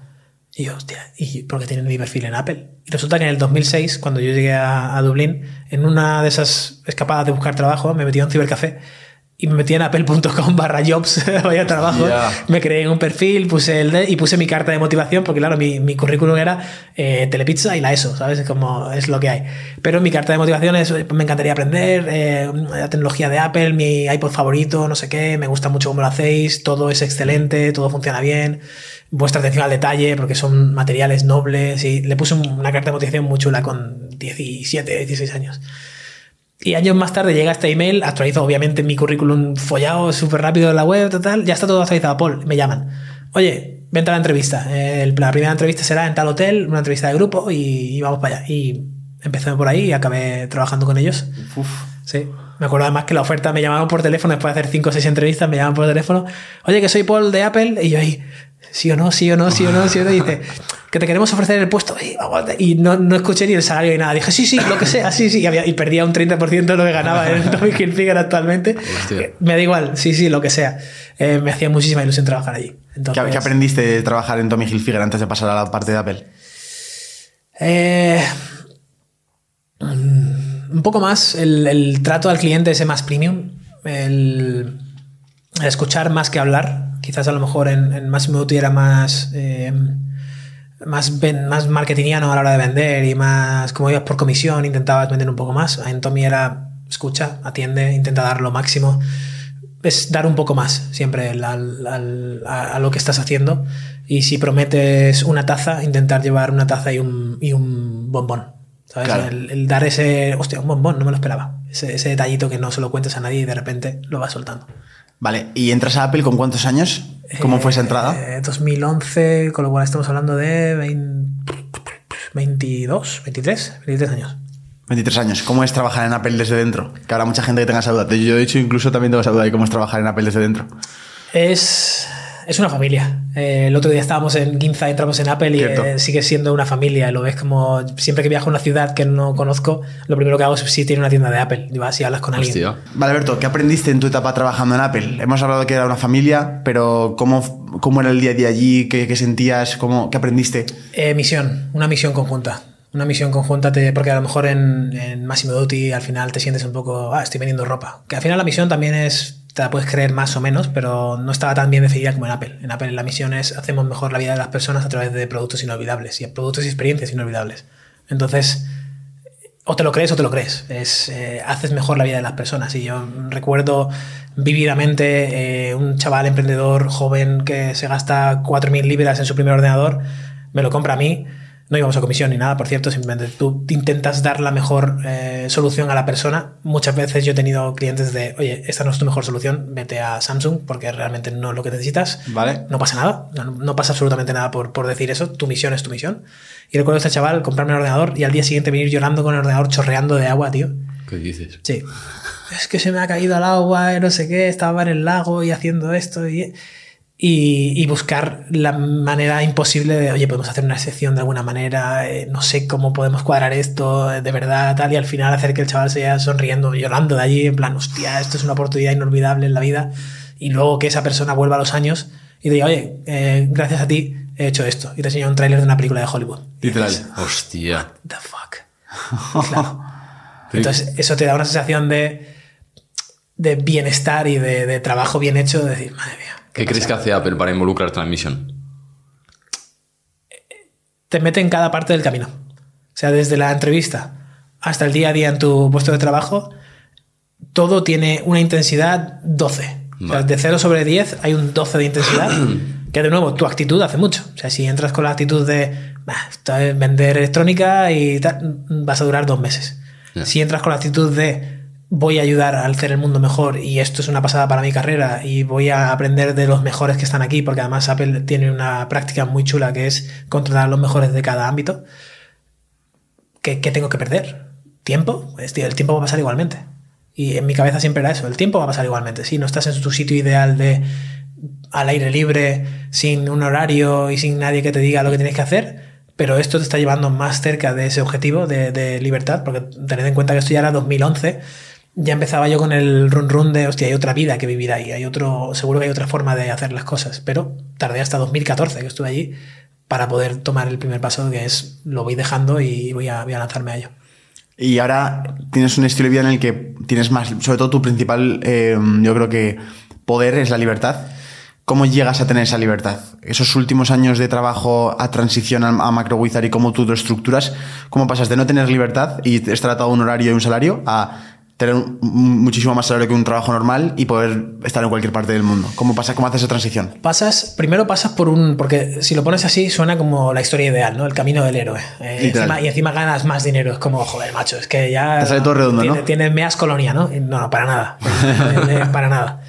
El camino es jodido. Yo tuve que pedir un préstamo de 10.000 euros para intentar en mi mente, oye, no pasa nada, gasta poquito y sigue poco a poco creando esto, pero ya por lo menos no estás en, confinado en las cuatro paredes que te estaban matando eh, psicológicamente. Si lo hiciera de nuevo, me habría quedado a tiempo parcial en Apple o en cualquier empresa en la que estuviera trabajando mientras desarrollo mi, mi otro trabajo. Pero es que yo tuve un impasse ahí que después de dejar Apple, al año y pico un amigo me contacta, un antiguo compañero de Apple, me dice, oye, estoy trabajando en esta empresa de ciberseguridad que está buscando gente y te ofrecen esto y el salario es muy bueno y la misión y no sé qué, no sé cuánto, y, y yo todavía no, no ganaba dinero de, de mi proyecto de MacroWizard, no, ni, ni siquiera estaba, estaba todavía aprendiendo cómo hacer la web, o sea, era como todo muy lentito, poco a poco, sobre todo ese, ese síndrome de impostor de no me lo creo, no me lo creo, no me lo creo, que es lo que siempre nos lastra, ¿no? Mordí un poco la manzana prohibida porque le dije que sí a, a, esta empresa. ¿Por qué? Pues porque era vivir en otra ciudad, en Ámsterdam, porque el salario estaba bien, porque era de nuevo otra experiencia, estar de nuevo expuesto a un mercado anglosajón. Me encantaba, me encanta trabajar en inglés y me encanta trabajar con gente que viene de otros puntos de, del mundo porque te abre la, la mente. Pero que yo me vendí la idea de en las tardes voy a trabajar en el MacroWizard. ¿Tú escribiste algún artículo? ¿Tú? No, yo tampoco. Ni uno. Cero. Entonces, tuve que de nuevo sacar la espada y decir, tío Alberto, deja, estás muy cómodo, ganas un montón de dinero en Ámsterdam, eh, estás en este sitio que ni fu ni fa y la misión no, no, me, no me terminó de cuadrar mucho. Era puro, era puro trabajar por dinero, ¿no? Era puro corporativo. Vale, vale. eh, puro más corbatas y tal, que yo era el, el rebelde que no llevaba. Llevaba con el polo como mucho. Y era como, no me voy a poner un traje, tío, no me apetece. No, no, me, no va con mi personalidad, no me cuadra, no estoy aquí para donarle la pierna a nadie. No creo que las reuniones y las llamadas infinitas sean útiles. Eh, lo siento, pero no. Entonces tardé unos cuantos meses en decir que no. Pero, ¿y, y qué rechazaste? Para que la gente se ponga en contexto. ¿Qué, qué salario anual rechazaste? 140.000 euros al año. Hostias. Joder, es que es, eso es lo que voy, por eso tardas en lanzarte fuera de ese trabajo, porque claro, estás seguro, estás en una zona de confort y si la zona de confort a nadie le gusta. No. ¿Cómo, cómo, cómo hiciste esa transición? Tiraba el dolor de no hacerlo tiraba más que, que el, beneficio, el confort de, de estar haciendo aquello. O sea, el estar cómodo era guay, pero cuando llegaba a las 6 de la tarde a mi casa después de haber estado de viaje o haciendo cosas que no me apetecían, el dolor de, tío, otra vez. Y vas a estar, y dentro, y hacía mucho lo que tú has dicho al principio, vas a estar con 60 años, con, sí, a lo mejor todo el dinero del mundo y acciones y tal y cual, vas a estar gordo, calvo, con el BMW rojo, con un puro en la boca Literario. y, amargado y, y- y puteando a todo el mundo. Vas a ser- es que vas a ser el típico en el que no te quieres convertir. Literal. Pero, pero ¿qué te pasa? ¿no? Y pasaron unos cuantos días de qué te pasa, qué te pasa, qué te pasa, hasta que un día fui y dije, tío, se acabó, fuera. Finito. Perdí un montón de acciones porque además tenía que cumplir cierta mínima, mínima estancia para que un paquete de acciones se, se me pasara a mí, o se, se- eh, eh, vesting en, en inglés. Eh, lo perdí por semanas, pero fue como, es que no, tío, como tengas que esperar semanas, al final vas a esperar años. Porque, ah, no, las acciones, ah, no, el no sé qué, ah, no, el bonus de no sé cuál, ah, no, que la reunión con tal que voy a comprar, se acabó, fuera. Y ahí fue cuando me lancé a, la- a Nueva York, a mis amigos Jordan Syed y, Mike Vacanti, que tenían una, lo seguía digital. Yo siempre he tenido una estrategia, que creo que no hemos comentado, que va con el tema de la actitud, de siempre intentar ayudar a la gente, ya sea en físico online. Vale. Entonces yo siempre, mi amigo Andy Morgan, que, el, que estuvimos con él hace, hace poco, Tuve la suerte de conocerle y sí, tenía muchas ganas. y, y yo tuve la suerte de conocerle a él porque le ayudé online. O sea, mi, mi estrategia siempre ha sido, no estrategia, mi forma de ser es, oye, tenéis un podcast, si veo una pequeña mejora o veo una forma de cómo ayudaros, eh, hola, estoy aquí, os puedo ayudar, tal. Si no me hacéis caso, vale, ok, pero si, oye, Alberto, vale, ¿y cómo me ayudas? Pues mira, así, así, así, así. Tú implementas o no implementas lo que tú quieras, pero esa era mi, mi forma de vivir y sigue siendo la día de hoy, ¿no? Es, oye chicos, te conecto con esta persona que te va a ayudar para esto, te va a impulsar. Y creo que la mayoría de seres humanos somos así, simplemente hay más ruido en lo oscuro, hay más ruido en, en lo malo que es el mundo y en lo que se está convirtiendo y vaya locura y está todo sexualizado y es- sí, sí, sí, vale, ok, pero hay mucha bondad que no se ve y, y eso me inspira a ser más bondadoso y hacer, ser un poco más amable en, en el mundo. Entonces, vas a ese seminario y te haces una promesa, recuerdo, ¿no? Sí. De decir, a partir de aquí voy a empezar a, a a caña. ten en cuenta que me daba miedo incluso hacer stories, me daba miedo incluso poner delante de la cama y, oye, eh, hoy voy a comentar cómo el café no deshidrata. Y era una, eh, una tontería, porque realmente es un tema que la gente lo habla en el bar eh, en modo casual, pero que para mí tenía mucha importancia porque me lo soltaban cada dos por tres. No, es que no bebo café porque deshidrata, pero tú usas el café. Sí, pues bebe ¿Qué café, deshidrata, coño. tío? Es que bebe café, tío. Y luego bebe agua también, pero uno, no deshidrata, dos, bebe café y agua, no pasa nada. Todo el puto vaso de agua, tío. Claro, una cosa no quita la otra, ¿verdad? Había, había discusiones que me, me hervían la sangre y con ese hervor que tú decías de antes, del dolor, de joder, pues ese fuego más el acudir a esta, a esta charla en Nueva York con Mike y con, y con Jordan y un montón de profesionales, ver cómo lo hacían ellos, me abrió un poco el, venga, a por ello, a saco, a 100%. Y ahí fue cuando empecé a crecer en Instagram, a, a acumular una lista de email también, porque aprendí un poco de los mejores, pues de Sol Orwell, de Andy, de oye, tienes que tener una lista de email, tienes que cuidar a tus, a tus lectores, tienes que siempre dar, dar, dar. Yo no pongo stories que sean, estoy aquí grabando el podcast de no sé qué, no, es, estoy aquí grabando el podcast y hace unos años esto era un, una montaña enorme para mí. Estos son los 10 pasos que he aprendido, los 10 aprendizajes que he sacado de superar mi miedo. Como siempre tiene que ser algo útil o mínimamente algo que te haga pensar, ¿no? Porque son recordatorios a mí mismo de dónde estoy y hacia dónde voy. Em, vienes de trabajar en un montón de negocios físicos, retail, etcétera, y has montado una empresa totalmente online. ¿Cómo es la estructura de Macro Wizard y sobre todo qué has aprendido y qué claves puedes compartir para que una persona pueda montar algo parecido? Porque va a haber bastantes miles de personas que estarán viendo esto y dirán, quiero montar algo como el Alberto, o sea, 100%. Quítate de los Mejor. 140.000 al año que me la sudan, prefiero ganar 30 y estar con la libertad, ¿no? Entonces, Justo. Vamos a hablar un poco del macro wizard business. Justo, además, el, el número que has dado es perfectamente eh, viable porque cuando haces lanzamientos digitales dices, ah, sí, 300.000, 350.000, no sé qué. Dices, sí, sí, vale, suena mucho, pero luego hay muchas personas involucradas. Por ejemplo, las pirámides de nutrición y entrenamiento son seis personas. Literal. Y sí, vendimos un montón de libros, se ayuda a un montón de gente y son los libros de culto, digamos, que se venden un montón hoy. Pero eso se reparte entre seis personas. Pero es que el objetivo, yo creo que la clave aquí es que nunca ha sido el hacer dinero. O sea, yo no hice el libro eh, La pirámide de nutrición y entrenamiento porque fuera una buena oportunidad empresarial. Lo hice porque había una necesidad en el mercado de la gente sigue haciendo la pregunta de si tiene que tomar BCAAs después de entrenar. Claro. O si hacer cur de piernas es mejor que hacer extensión de piernas o hacer peso muerto. Dices, tío, estás rascando la superficie cuando lo realmente eh, prioritario es la profundidad, está abajo. ¿Qué quieres hacer? ¿Cuáles son tus prioridades? Eh, ¿Cómo ves tu vida de aquí a 10 años? Todo eso son preguntas que tienes que hacer antes de ponerte a hacer sentadillas. Claro. Y, y eso no se hacía en, en el 2018 cuando hicimos la- las pirámides. Entonces, Andy y esta gente los conocía, usé esa conexión para, oye, vamos a hacer esto, lo ponemos en español, la gente lo necesita y que sea lo que Dios quiera. Lo que sí creo que hice muy bien fue eso que tú dices de la transición de todo físico a todo digital o casi todo digital. Es, lo puedo hacer de cualquier parte del mundo, puedo alcanzar a muchas más personas en el mundo y sobre todo no cambio tiempo por dinero. O sea, Vale. Yo no hago coaching, ni hago asesorías, ni hago nada porque sería volver un poco a esa restricción de la vida laboral de 9 a 6 eh, los lunes hago coaching, que es una forma muy loable y muy fácil de generar más ingresos, pero para mí no me termina de cuadrar. Entonces, ¿qué hacía?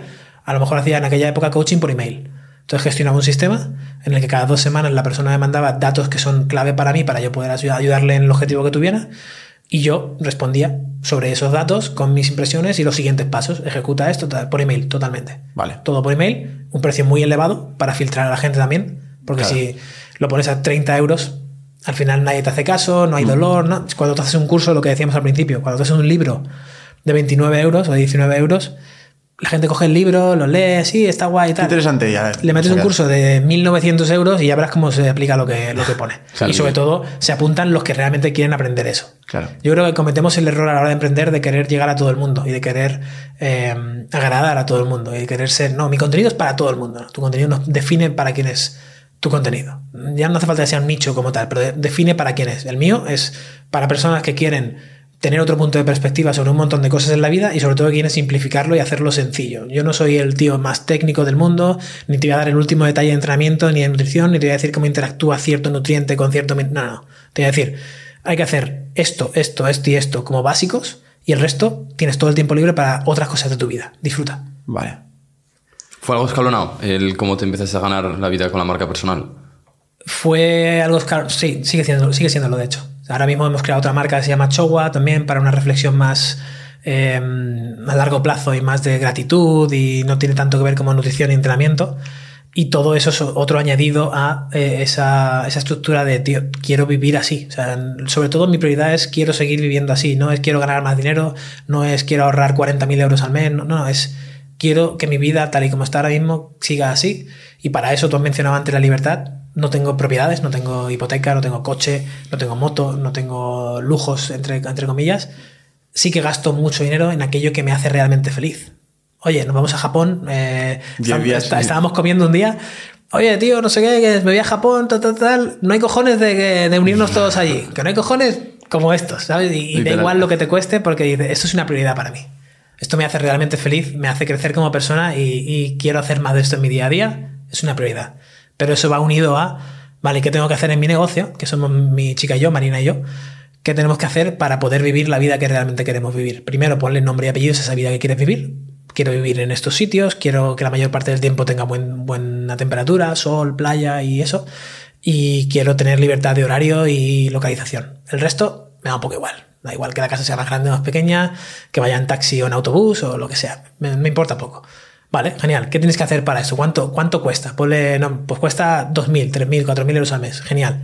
¿Cuánto tienes que generar para pagar impuestos, para la estructura empresarial, para esto, para poder tener espacio mental? Que yo creo que muchas veces los emprendedores no, no tienen esto en mente de cómo creo hueco mental en mi día a día para poder crear, para poder soñar, para poder eh, pulir cosas que ya existen, ¿no? Ves, ves, productos y servicios que dices, tío, si es que desde fuera se ve tan obvio, esto nos pasa un montón, ¿no?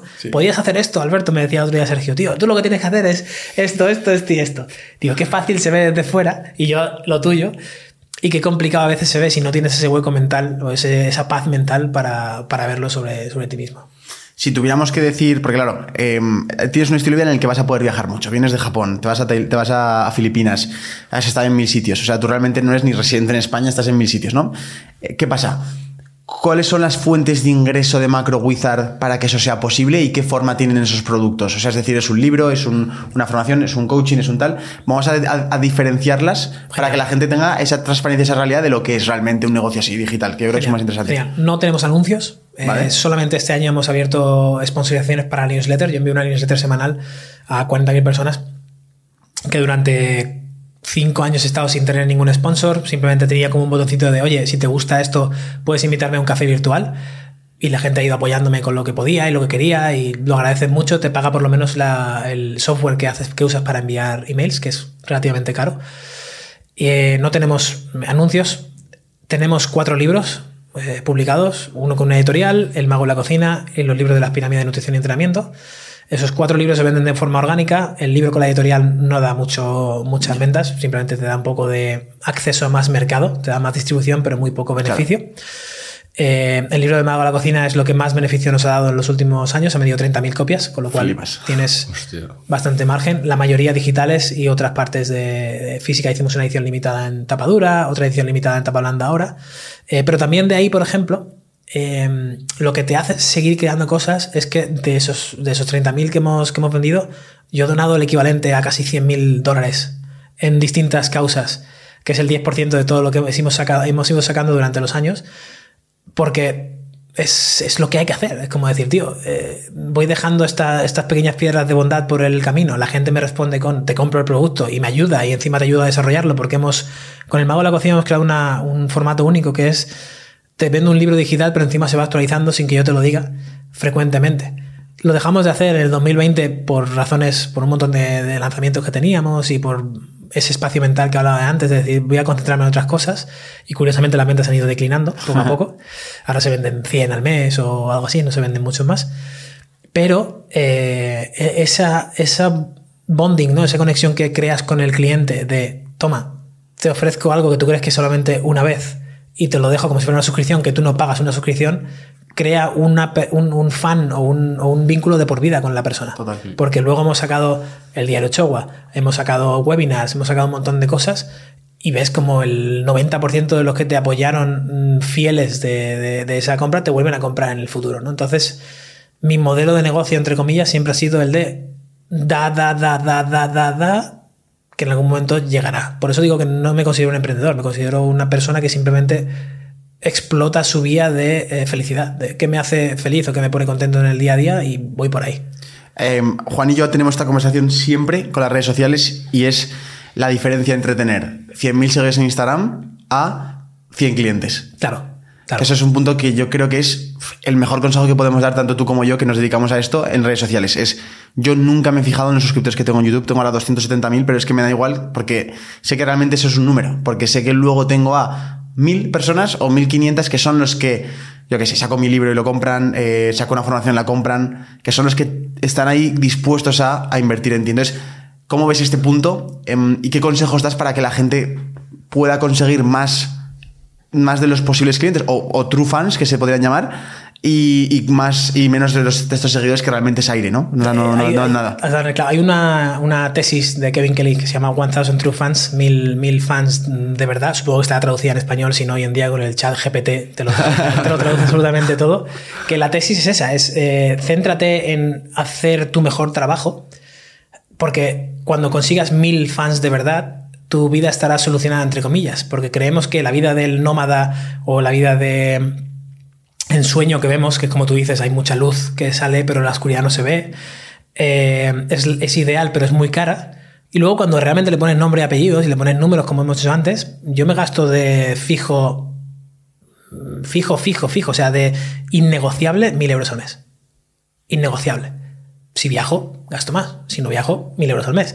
Entonces dices, vale, ¿cómo he hecho para mantener todos estos años que has tenido un ingreso mucho más elevado desde Ámsterdam, por ejemplo, para seguir conforme y, y bien con esos mil euros al mes? Pues porque te das cuenta que lo que te hace feliz no es las posesiones, ni cuánto dinero tienes en la cuenta, ni lo que gastas, ni enseñar a la gente el yo invito y champán para todos y no sé qué. Eso ya lo he hecho en Londres y ya me he quedado en la calle a, a raíz de ello, ¿no? Es, vas al otro lado de decir, ¿qué me hace falta? Una sudadera. Vale, la tengo. Hasta que no se rompa, no me compro otra. ¿Para qué?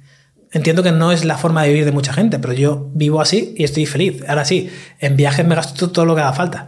Porque ya estado en Japón 12 veces. Y si me invitas mañana me voy otra vez. Y como, tío, ¿y por qué vas tantas veces a Japón? Pues porque me gusta, la experiencia es inolvidable y quiero vivirla cuantas más veces pueda antes de morir, ¿no? Entonces, teniendo esto en mente, dices, hostia, esto de emprender de forma digital puede ser muy fácil si me lo pongo realmente fácil. Si juego... Vamos a hacer una analogía de un videojuego. Tú cuando coges un videojuego, ¿en qué, en qué dificultad lo pones? Al principio la primera partida fácil, pero la siguiente a tope de difícil. A tope, a tope de difícil, a letal, nivel letal. Sí, luego me llevo la hostia de que no he podido y ya lo bajo a ir adaptándome a, a mi dificultad. Vale. Igual no es lo normal. ¿Y tú? Yo lo pondría medio, medio tirando a. Engañaría un poco y pondría un poco fácil. Vale, vale. Yo empecé ayer, por ejemplo, el Ghost of Tsushima, creo que era. Venía con el rollo de Japón y tal, y dije, voy a poner este, que me lo regalan en la Play. Y me lo puse en súper fácil. Vale. Pero me lo puse en súper fácil porque además me ponía una explicación, me ponía, fácil. Elige este modo si lo que quieres es disfrutar de la isla de Tsushima y sus bondades y no sé qué, cuánto, sin ningún reto absoluto. O sea, tú simplemente vas a ir por ahí tranquilamente. Yo, quiero esto. Ahora mismo, ahora mismo Eso es muy quiero, Alberto. Ahora mismo quiero esto, ¿vale? Quiero esto. Entonces, si esto lo aplicamos al emprendimiento, siempre puedes elegir el modo letal, siempre. Siempre puedes ir y decir, voy a hacer la mayor empresa de esto, os vais a cagar y voy a, y voy a contratar a 100.000 personas y esto va a ser la leche y voy a salir en la Forbes y no sé qué. Siempre puedes elegir ese camino, siempre. Y siempre hay tiempo para ello. Pero el fácil parece que se nos olvida y el, es muy disfrutón. Te coges el fácil y dices, ¿qué voy a hacer?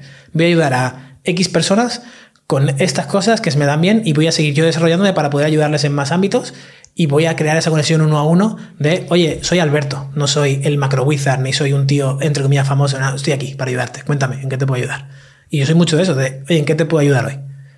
Y cuantas más preguntas hagas en qué te puedo ayudar hoy a la audiencia, más fans y más fieles vas a ir creando y los números de seguidores normalmente suelen ser un efecto secundario de ir haciendo esas cosas bien. Porque si al principio te lanzas a esto buscando que sponsors te paguen Sí. fotos en. Instagram y reels muy impresionantes, esto también lo hablamos un día en Japón, ¿no? De decir, mira esta cuenta, está, cre- está creciendo mogollón, pero no tiene nada de comentarios ni engagement, es, son vídeos espectaculares, no enseñan nada, eh, no, no entretienen ni siquiera tampoco, es como sorprende un poco, pero si tu contenido no entretiene, no enseña o no te hace pensar de una forma distinta, mm, para mí no, no, no se pega a la pared, no es algo que tires y se quede ahí, sino que se va cayendo.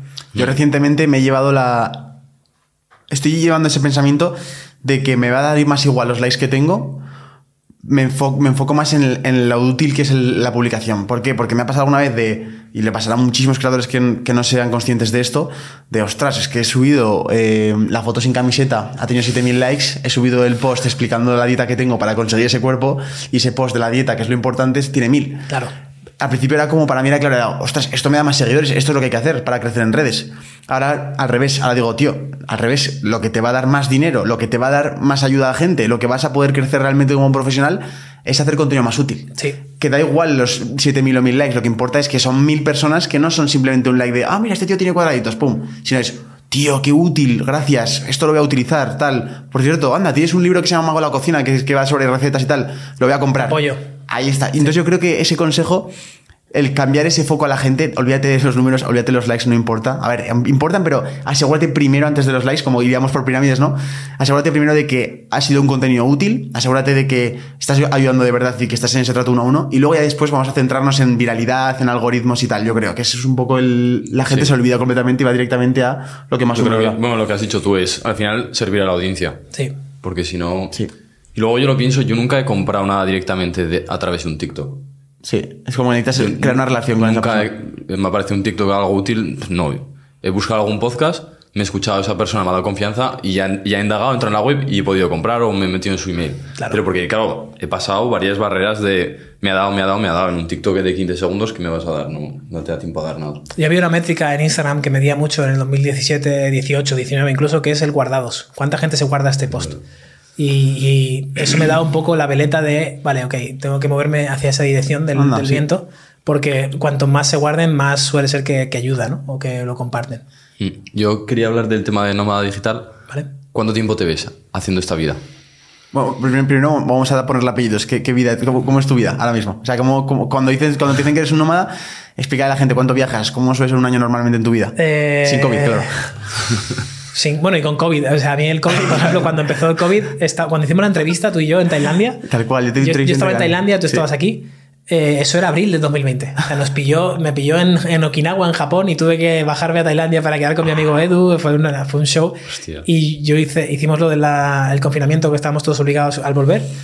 Y al mes y pico volvieron a abrir y yo me fui a Florencia. O sea, el, el- el viajar está dentro de mi, de mi ADN. Es, es descubrimiento. Es, es tío, es. Y nunca vuelvo a Florencia una y otra vez. Es mi, es mi segunda casa o mi tercera casa, igual que en Tokio, ¿no?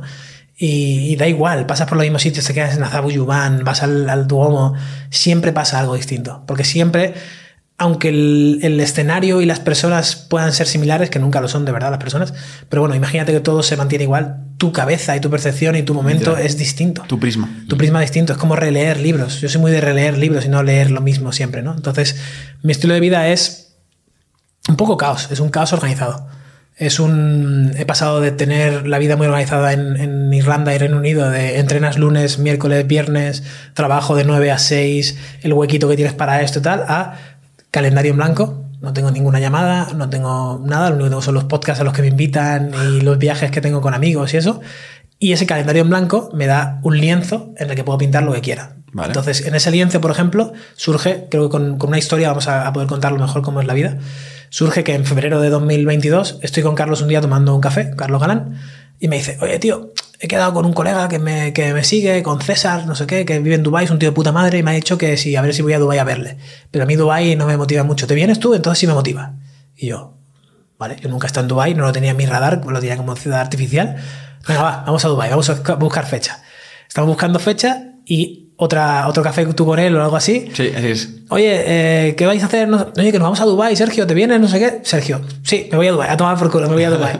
y surge, ¿no? Y de repente, el 14 de febrero, que estábamos ahí tranquilamente, Sí. en marzo no tenía nada planificado y surge que tres semanas más tarde te vayas a, te vayas a Dubái. Vale.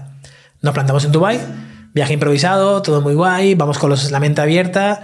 El último día descubro la piscina más profunda del mundo. Sí, dijiste, "Hay- hay una Digo, piscina que quiero probarla. Tal, y yo, Quiero probarla. Y Carlos y yo en plan, "Ah, te, te miramos, tal, a ver qué tal.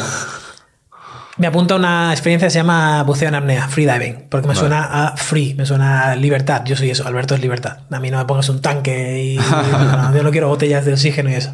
Vale. Me da un poco de teoría y conforme el chico me va hablando de ello, yo con los ojos así, en plan, hostia, cómo mola esto, la fisiología de esto, el relajar con el, con el diafragma, la mente, la conexión. Vale, vale, vamos al agua. Lo probamos en el agua, se me da súper bien, me, me encanta, me siento muy cómodo, bajo un montón de profundidad y empiezo a tirar de ese hilo y a día de hoy estoy entrenando, pues eso, para competir en el campeonato del mundo o para... No tiene sentido, ¿eh? No tiene- sí, o tocas la, la piscina de Dubai por ejemplo, son 60 metros y en, en 6 meses, en 7 meses, de repente ya estás en el fondo del todo, ¿no? Cuando dices, tío, la progresión suele ser ¿Cuánta, mucho cuánta más... gente toca el fondo de la piscina de Dubái? Eh, Siete.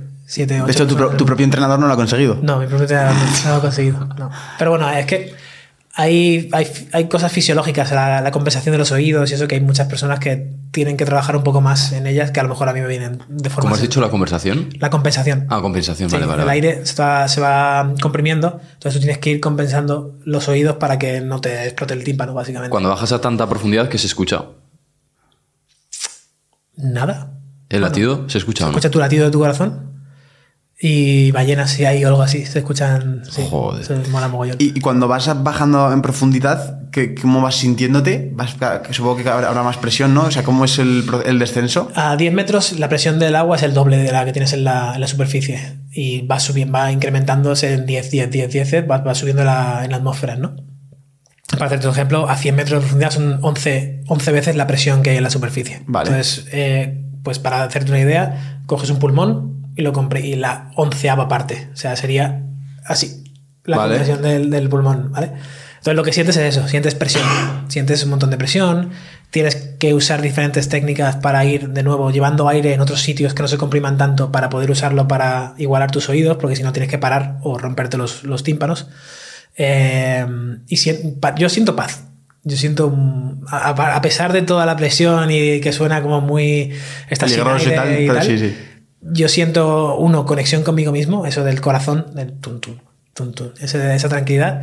Y es el único sitio del planeta donde siento paz, de no hay nada, no puedo pensar en nada más porque tengo que estar en mi cuerpo, tengo que estar en concéntrate, llévate el aire a la boca, venga, baja una, tira una vez más, cuidado, o sea, escucha tu cuerpo mucho. Vas notando los músculos, vas notando todo, vas notando tu entorno. Si estás en el mar abierto, más aún, ¿no? Vas, vendrá ahora una ballena o vendrá ahora un tiburón, es como te empiezan a entrar Joder. pensamientos un poco eh, oscuros y luego ¡pum! vuelves otra vez a ti, ¿no? Alberto, concéntrate, concéntrate. Pero no hay facturas, no hay próximos viajes, no hay planes, no hay, hostia, no, no he, no he hecho este blog, no he hecho este email. Y la vida de, de competir a nivel mundial la puedes coordinar perfectamente con la vida que tienes ahora. Creo que sí, todavía no lo he probado. O sea, no, no he competido nunca en, en nada, realmente, a, a ese nivel. Pero simplemente las marcas que tengo y los entrenamientos que, los entrenamientos que voy haciendo me ponen a- en ese nivel. Y me van pinchando por ahí unos y otros y van tal. Y entonces, bueno, soy curioso y digo, venga, quiero experimentar aunque sea una vez qué se siente en una competición. ¿Cómo lo entrenas si no estás en Dubai? Eh, voy a- al mar, voy a distintos sitios. Por ejemplo, voy a Filipinas ahora un mes para, para ello.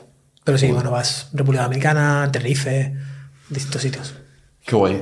Esta, esta analogía la estamos explicando para tu, contar tu estilo de vida, ¿verdad? Mi, estilo de vida. Vale, ok. Mi estilo de vida es ese. Pues ahora es.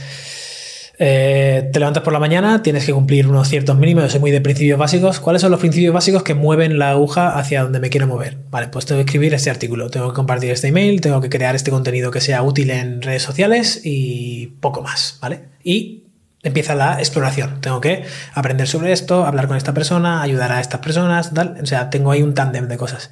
Y dentro de eso tengo que entrenar, tengo que estar con mi pareja, tengo que cuidar de mis amigos, tengo que comer bien y tengo que exponerme a la luz del solar y cosas que me hacen bien, ¿no? Entonces, ese es mi, mi día, es ese. No tengo una rutina matutina eh, súper ducha fría y mirando al horizonte al sol, no, no, no, no, no cabe en mí. Hay días que me levanto a las 7 de la mañana, hay días que me levanto a las 9, hay días que me levanto y salto y me pongo a hacer flexiones, como nos pusimos a entrenar otro día en Japón, o hay días que te quedas media hora mirando el móvil en la cama, tío, y de verdad que no pasa absolutamente nada, nada. no soy un... Ya, ya fui sargento conmigo Ya. mismo en la época y ya aprendí que esto va mucho más de juego a largo plazo que de, de esas pequeñas cosas que a lo mejor parece que son la clave para no sé qué.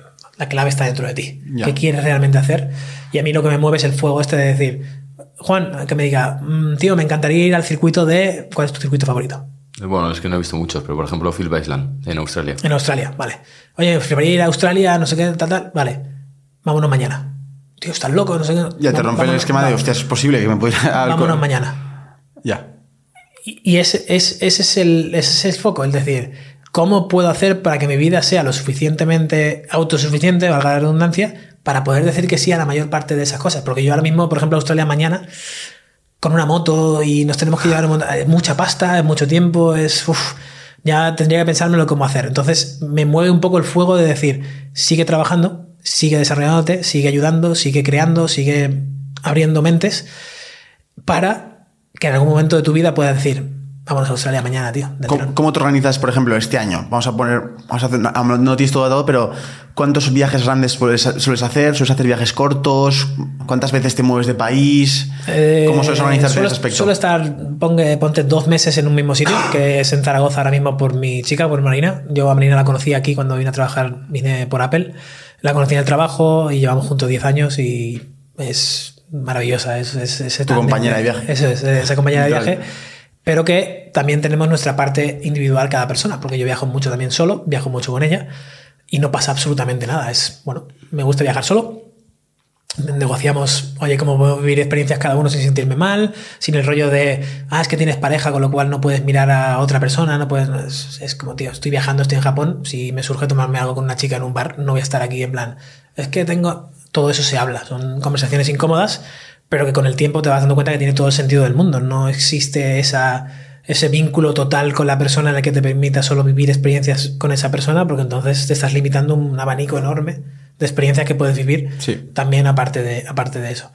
Entonces, dos meses al año estoy en, en un sitio más o menos y el resto muy moviéndome. Eh, este año, por ejemplo, hemos estado en la República Dominicana en febrero, todo el mes. En Tokio hemos estado, en, bueno, en todo Japón. Ahora Filipinas, eh, luego Miami. ¿Y Eh, Miami, por ejemplo, también es otro mes entero? No, Miami es una semana. Miami Una voy semana. al Gran Premio de Fórmula 1. que Ah, vale. Es otro, de, mi- otro, de qué mi- cabrón. otro de mis hobbies. Sí, sí. Vale, vale, ok. ¿Algún truco, algo que sea básico dentro del mundo del viaje para que puedan viajar haciendo mejores experiencias de lo que viajaría normalmente típico turisteo y más barato? Has has viajado conmigo, sabes cómo voy. Eh, ¿Cómo lo dirías tú? ¿Cómo lo definirías? A ver, claro, es que hay dos partes. Una, la primera de todas es, se puede viajar mucho más barato de lo que parece. Ese es el primer aprendizaje que me llevo. Simplemente es mirar tres cosas, pararte un poco a leer y vas a darte cuenta de que si haces en vez de este vuelo, coges esta otra combinación, o si miras esta página en vez de la otra, te acabas ahorrando 500 euros en total en todos los vuelos y más estas ventajas. O sea, es, es algo que parece imposible, pero es verdad. O sea, es- eso lo he aprendido con Alberto, de se puede viajar más barato y mejor. Y luego, en cuanto a las experiencias, algo que he aprendido también es, muchas veces las mejores experiencias no son las más turísticas, sino que son las que están más improvisadas o que han surgido en el momento o lo sentimos así. Una cosa, por ejemplo, que hemos visto, en- que me pasaba mucho, era que a lo mejor te has planeado ir a X sitio turístico porque era el templo de lo que sea, ¿no? El templo de Inari y tal. Y de repente en ese día nos despertamos y decíamos, tío, es que a lo mejor nos apetece más quedarnos entrenar, ir a tomar un café y ya por la tarde vemos lo que hacemos en X otra zona. Y esa parte de improvisar también me gustaba mucho. Pero bueno, aquí tú eres el experto más, sabes muchísimo más que yo en esto. Entonces, si tuvieras que aconsejar a una persona que va a empezar o tiene la suerte que tenemos nosotros de poder empezar a viajar más, ¿qué cosas básicas debería tener en cuenta? Eh, cosas básicas. La flexibilidad te da, te da el poder. O sea, cuanto más flexible puedas ser con tus fechas, eh, más poder vas a tener de negociación con aerolíneas, con hoteles, con Airbnbs, con un montón de, de cosas que vas a usar en el viaje. El simple hecho, por ejemplo, de viajar a Japón en pleno eh, Sakura, en pleno marzo, ahora, abril, es pegarte un tiro en el pie, porque si viajas en agosto, hace mucho calor, sí, pero te ahorras un 90% en el billete. O sea, literalmente un 90%. Flipas. Entonces, tener la mente abierta en lugar de si puedes permitirte viajar en distintos periodos o pedir tus vacaciones en periodos en los que la gente no esté viajando. Es, es- suele ser clave. Y luego lo que tú dices, viajar con la idea de por, qué quiero ir a ese sitio. Y no es la Torre Eiffel, y no es el Templo Dorado, y es no, qué hay en Japón, qué hay en París, qué hay en Italia, qué hay en Teruel, que te hace visitar eso. Una persona, una comida, una historia, un, un efecto del tiempo especial, una aurora boreal o lo que sea, qué hay en ese sitio. Entonces vas con esa idea en mente de voy a Noruega a ver la aurora boreal en junio. Pero puede que la veas o puede que no la veas. Y ahí es donde está la que puedo controlar y que no puedo controlar. Porque yo puedo hacer de un viaje el mejor de mi vida o la mayor mierda de mi vida solamente con mi mente. Y todas las variables se quedan igual y simplemente mi mente hacer que sea una mierda de viaje. Y decir, bueno, te has gastado el dinero, el tiempo, la atención, la paz mental, todo eso en un viaje que además crees que es una mierda. Tío, ¿en serio? Puede ser tu último viaje. Claro. Entonces ir con la mente abierta de voy a ver las auroras boreales de Noruega. No he visto ninguna porque no ha ocurrido. Puta madre, pero he conocido a Philip, el vikingo que mm, corta pescado con sus dientes. A este que no sé qué, he cenado con esta persona, he estado en esta cabaña y me he metido en un lago a 9 grados. Qué pasada de viaje. Y no has visto las auroras boreales, ¿no? Pero eso es parte de... Eso es lo que intento yo meter en mi mochila de experiencias. Yo voy con una mochila y voy metiendo experiencias. Y a lo mejor vivo las que quería vivir en ese sitio o no y simplemente me lo dejo como tengo que volver para vivir esto. Pregunta típica de novato que yo no he cogido un, un vuelo largo y demás. Eh, hay que cogerlo con mucha antelación, con poca antelación. ¿Eso cómo funciona? Tres, tres, cuatro semanas de antelación suelen ser suficiente para vuelos fuera de periodos pico. Si va- quieres viajar en julio a un sitio estival de verano, vas a pagarlo igualmente aunque lo cojas en enero. Porque Claro. los precios están, están establecidos por norma general. Sí. Vale, vale, vale. ¿Cómo consigues mantener la rutina diaria en ese movimiento? Que yo creo que es más fácil hacerlo aquí en Zaragoza o en mi casa. Y bueno, yo lo he vivido cuando Lo estoy es. en Japón. Es una locura de complicado el mantener a ver a qué gimnasio voy. Porque me he mudado de Tokio a Kioto, ¿no? Y ya tenía que buscar un gimnasio. Y tenía que buscar el sitio de confianza de tal. El sitio de confianza de... Se te va todo lo que tienes establecido. Entonces yo pensaba en ti y decía...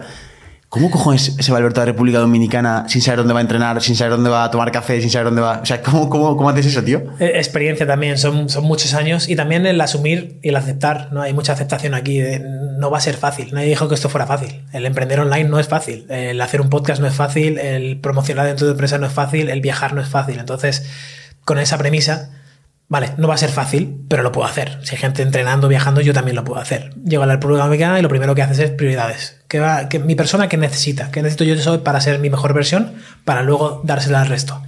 Entrenar, comer ciertas cosas, tener tiempo para mí y pasear por la playa. Perfecto. Entonces haces tu bloque, buscas esas necesidades, las cubres y la comunicas al grupo, sobre todo si viajas en grupo o a tu pareja. Oye, he encontrado este gimnasio, este sitio para comer, este, esta playa que me gusta para pasear y todos los días a las 7 me voy a tomar mi rato para mí, no contéis conmigo. Y mágicamente, tío, la gente te escucha y dice, ah, puta madre, yo voy a hacer lo mismo, me has inspirado en hacer lo mismo. Claro. A veces tienes que ser un poco el líder de ese grupo, o por lo menos de tu pareja o de tu persona, de tu tándem o de lo que sea que estés viajando, de tu propio viaje en solitario. Decir, voy a tomar las riendas de esto porque si me dejo llevar, claro, ni entrenas, comes el McDonald's porque estás. Es que estoy en Estados Unidos, que voy a comer en Estados Unidos, pues hamburguesas y cookies, ¿no, tío? También puedes comer digging, sweet green, eh, puedes comprar unas verduras y hacerlas en Airbnb, puedes elegir quedarte en un Airbnb en vez de un hotel para poder cocinar. Es ser un poco más estratégico, pero todo esto de nuevo viene, si hablamos de la pirámide, del principio básico de qué tipo de persona quieres ser. Porque te lo juro, con la mente puedes ser una persona desorganizada o puede ser una persona más organizada, con los obstáculos que todo tiene, pero no viene dado en la genética. No, no, nada está escrito en plan, es que si Alberto elige la vida nomádica, vuelve a ser gordo porque es que es imposible eh, llevar una rutina de entrenamiento y de comida saludable. No lo es, se ve, no lo es. Sí, pero aún así tienes algún hábito brújula. Hábito brújula me refiero a que, por ejemplo, Sergio y yo tenemos muy, muy instalado el tema de si no entrenas, el día como que se te descompensa un poco, ¿Tienes alguno que aunque viajes lo haces 100%? Sí, no, puedo pasar dos días seguidos sin entrenar o sin comer algo nutritivo y que me haga sentir bien. Vale. Y sin dormir. Me gusta esa regla. Para mí el dormir. Explica la regla de, esos, de los dos días. Eh, puedo saltarme, entre comillas, mi identidad o mis hábitos para disfrutar de un momento. Eh, Juan y Sergio me invitan a donuts fritos rebozados en, en bacon, ¿vale? En, en Nueva York. No es mi comida habitual, pero Oye, vamos de ruta de donuts fritos de no sé qué, tres días. Vale, perfecto. Pues el día uno y el día dos me como los donuts. El día tres, antes de comerme los donuts, digo, tú, ya, me, llevo dos días. No, no, el, tercer día no me lo salto. Me como mi ensalada, me como no sé qué, y luego cuando me toque comerme el donut, digo, tío, es que llevo dos días comiéndome donuts, o me como un trocito, o lo que sea. Pero siempre tengo ese recordatorio de, Alberto, dos días seguidos. Entonces, dos días seguidos sin entrenar. Un día sí, un día no, un día sí, un día no, un día sí, un día no.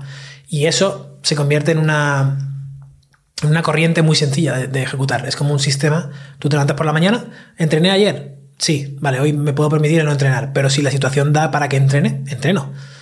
Entonces vas un poco, no es tan plan rígido como harías aquí en Zaragoza de yo entreno lunes, miércoles, viernes y el domingo hago movilidad, por ejemplo. No porque tienes que vivir en el orden que te dicta el caos. Tú estás en salas de aeropuerto, estás en hoteles, estás en reuniones, estás en amigos, estás en un montón de cosas entonces, para darle toda la energía a eso, que es el viaje, tienes que tener un sistema fácil de ejecutar, que es el que mires al calendario y digas, hostia, ayer entrené o ayer no entrené. Yo me pongo mucho el si he ido a entrenar o no voy a entrenar. O me pongo sesión de entrenamiento. Entonces, simplemente si no te acuerdas porque estás haciendo muchas cosas, miras, uy, ayer no entrené, me toca entrenar hoy. Súper sencillo. Entonces haces un boquete, haces un agujero en tu día para, Alberto, vamos al templo, yo voy a entrenar. Hmm. Sergio se fue a entrenar el otro día a las 4 de la tarde después de estar por todo Kioto, todos reventados. Chicos, ¿quién se viene a entrenar? Ah, yo no, yo no. Yo voy a entrenar, hasta luego. Y se fue a entrenar. Sí, era porque habíamos dejado una ventana de cada uno que tenga que hacer lo que tiene que hacer. Tú tienes que grabar un episodio, Carlos tenía que hacerlo el lanzamiento, César tenía que hacer su... Y dije, bueno, pues yo me apetece entrenar, voy a entrenar. Entonces me fui a entrenar. Y... Vale, un tema también interesante es el tema de lo que hemos hablado un poco por encima, pero que me parece muy curioso, es la parte de cómo llevar una relación a distancia. Hay mucha gente que ya no es por el tema de que son nómadas, sino es porque están estudiando a lo mejor en, sitios distintos, o porque están trabajando en diferentes zonas, o porque a lo mejor es una etapa en la que yo trabajo de X cosa y me ha salido una oportunidad en otro país. Es que son cosas que pasan en el día a día. Eso puede romper parejas que están acostumbradas a vivir y verse la cara constantemente y de repente tienen que adaptarse y no son capaces. ¿Qué consejos tienes tú para llevar una relación a distancia? Es decir, ¿cuál es...? Ya sé, ya sé que no eres el que sabe todo, pero tienes la experiencia que es lo más importante, entonces compártenos un poco de, tu sabiduría en esto. sí, te voy a decir, no sé si tengo consejos o, tengo más bien mal consejos, pero eh, el aprendizaje que yo me llevo es el... Eh, tienes que estar bien solo. O sea, tienes que estar en paz contigo mismo y estar bien solo para luego poder estar con alguien. Y si eso no se cumple, volvemos a la pirámide de hagas lo que hagas, no, no vas a estar bien. Y vas a demandar demasiado a la otra persona, no te vas a comunicar bien, vas, vas a asumir cosas y se va a ir todo al garete. Entonces, estar en paz contigo mismo y vez estar en paz contigo mismo, comunicar. La comunicación para mí es, es absolutamente clave. Yo era el típico que eh, no, no tenía una pareja estable desde hace un montón de tiempo. Conocí a Marina y empecé a viajar. Entonces voy de viaje y obviamente conoces personas. Y en esas personas hay chicas. Y en esas chicas hay chicas atractivas, porque soy un hombre y me atraen las mujeres en este caso, ¿no? Entonces me sentía fatal, tío. El, el- hecho simplemente de mirar a una chica y decir, hostia, me atrae tal. Y era como, hostia, ¿cómo que no me puede atraer nadie? ¿Por qué? Estoy, estoy fallándole a Marina. No, no, no, que va, no me puede atraer nadie. Ah, si me hubiera quedado ahí, ya no estaría con ella seguramente.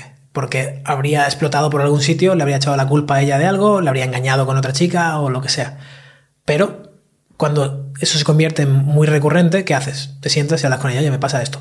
Cuando estoy con una chica en un bar en no sé dónde, tengo ganas de invitarla a tomar algo y no puedo, y no solo eso, sino que me siento fatal. ¿Qué está pasando aquí? Y que ella te diga, ¿y por qué te sientes mal? ¿Qué, qué pasa? Pues mira, pasa esto, me siento así. Comunicación. El abrir la comunicación totalmente y ser totalmente transparente, no solo con tu pareja, sino con todas las personas de tu vida, te hace que de repente el camino se allane un montón. Porque lo que asumimos que es un problema, para la gran mayoría de personas no lo es. Y si lo es, suele ser simplemente falta de eh, comprendimiento, en, comprensión, perdona, en- entre todos. Falta de comprensión de eh, yo tengo esas expectativas de ti y tú no las estás cumpliendo, pero son las de ella o las Claro. de él, no son las tuyas. Yo, yo- yo lo siento, yo simplemente te doy hasta aquí. Yo creo que no he sido claro al principio. Voy a ser más claro. Entonces, para mí la, la comunicación siempre ha sido clave ahí. Una relación a distancia, pues oye, te echo de menos. No solo te echo de menos, sino que espero que me mandes un mensaje todas las mañanas cuando te despiertes, otro cuando te vayas a dormir y que no mires a nadie que no sea yo. ¿Quién se atreve a decirle eso a su pareja? Claro. Pero es que la mayoría piensa eso. Es- no, es lo que, no le mandas un mensaje o lo que sea. Ey, Follón. Claro. Entonces, coño, si lo estás pensando, ¿por qué no lo dices? claro. Porque al decirlo, empiezas a desbloquear cosas en tu cabeza que dices, pero ¿qué, qué me pasa en la cabeza? ¿Cómo que mandan un mensaje cuando te despiertes, no sé qué, y no mires a nadie? Pero qué tontería tengo en la cabeza y qué inseguridad tengo en la cabeza. Voy a trabajar en esto. Y también te puedes apoyar en profesionales, obviamente, pero para mí un cuaderno y un qué tontería tengo en la cabeza para pensar esto ayuda mucho porque lo escribes.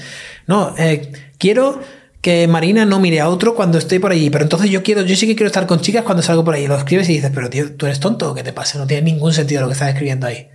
Y luego eso lo compartes con tu pareja y os podéis reír, os podéis elaborar un plan juntos y sobre todo podéis crecer juntos en, en ello. Yo creo que desarrollarse como persona por separado es lo que más puede hacer que una, que una relación se, se consolide, sobre todo, y que no dependa uno del otro, porque al final es una mierda. Si depende uno del otro, el otro se, se siente que va a hacer algo mal porque la otra persona depende de ella y Sin duda. es un poco mierda. El, has comentado que en 2012 creo que era lo que te ayudó mucho fue mejorarte a ti constantemente a través de un diario. Sí. Llevas más de 12, 10 años con el hábito de, de escribir un diario. Eh, yo he habido etapas en las cuales lo he utilizado mucho, otras veces que no. Esta, la verdad, este último año y medio está siendo mi mejor amigo. O sea, increíble. Increíble lo que me hace, sobre todo cuando estoy solo, de verdad, en plan, en Japón, no conozco a nadie. Me acuerdo perfectamente de esos momentos en Japón que me sentaba, me tomaba un café y tenía un diario. Y lo tenía, el móvil lo tenía en modo avión y era como una sensación de, vale, Sergio, estamos tú y yo ahora mismo. Estamos ahora mismo, ¿cómo te sientes? ¿Cómo ves esto? Y lo que más notaba, al final, yo creo que esos momentos es donde ves la realidad de lo que hay dentro. En este caso, yo, por suerte y por lo que he trabajado también en estos últimos años, lo que, lo que sale es sano y lo que sale es muy bueno. Entonces, ¿qué sentía? Pues una felicidad inmensa, súper pura y un agradecimiento genial por lo que tenía en mi vida. Pero claro, esa conversación sale en el momento de, de- de hacer ese journaling, ¿no? ¿Tú cómo has llevado ese hábito y en qué punto del día lo metes? Y sobre todo, ¿por qué una persona debería probarlo, aunque sea? Lo- lo- me pasa como a ti. Yo empecé a tope, luego lo fui dejando un poco porque además tenía obviedades, ¿no? Al final siempre acabas dando 30 veces gracias por tener café por la mañana o Claro. el techo donde dormir y dices, tío, se está volviendo redundante esto, no quiero que se convierta en... Es como decir te quiero a la ligera. Te quiero, te quiero, te Sí, quiero, te quiero. verdad, Al final se convierte en un hola, ¿no? Y dices, no, no, voy a decirlo con sentido y con, y con, y con meaning, con significado.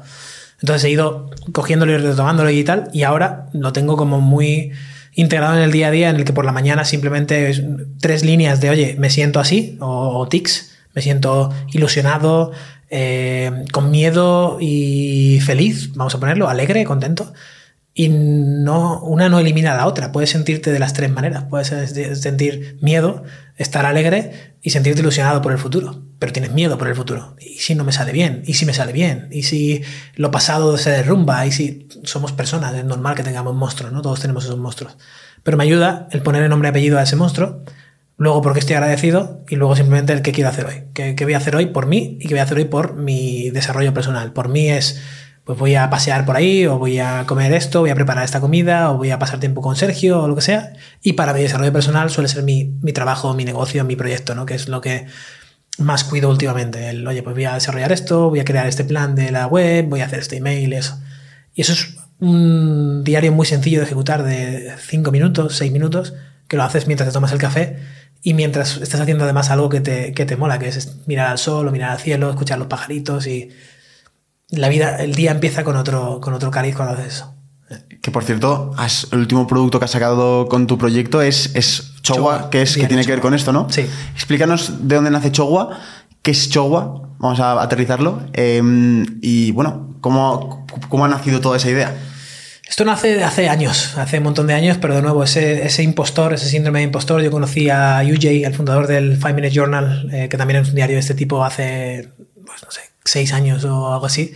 Y me acuerdo escribirle un email de, oye, tío, me encantaría traducir tu, tu journal al español porque creo, de nuevo, encontrando un, hueco en el que la gente esto le ayudaría y hay una barrera de idioma que no estamos eh, superando.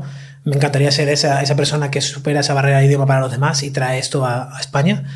Y me respondió, ah, no, no lo hagas, por favor, que ya estoy haciendo yo el, el Family Journal en español. No salió hasta el 2022, o sea que claro. no, no, estaba... Pero bueno, a raíz de esa semilla que planté, dije, hostia, esto tengo que hacerlo en algún momento. Simplemente me perdí un poco con otras prioridades y con sobre todo mi ilusión de viajar. Entonces, bueno, yo estoy viajando, ya pararé en algún momento para hacer esto. Y al final te das cuenta que nunca es el momento perfecto, nunca vas a parar de viajar para hacer esto, con lo cual o lo haces en el caos o no lo vas a hacer. ¿no? Entonces lo estamos sacando ahora mientras estamos viajando, estamos negociando con el que lo fabrica, es un poco, es complicado, ¿no?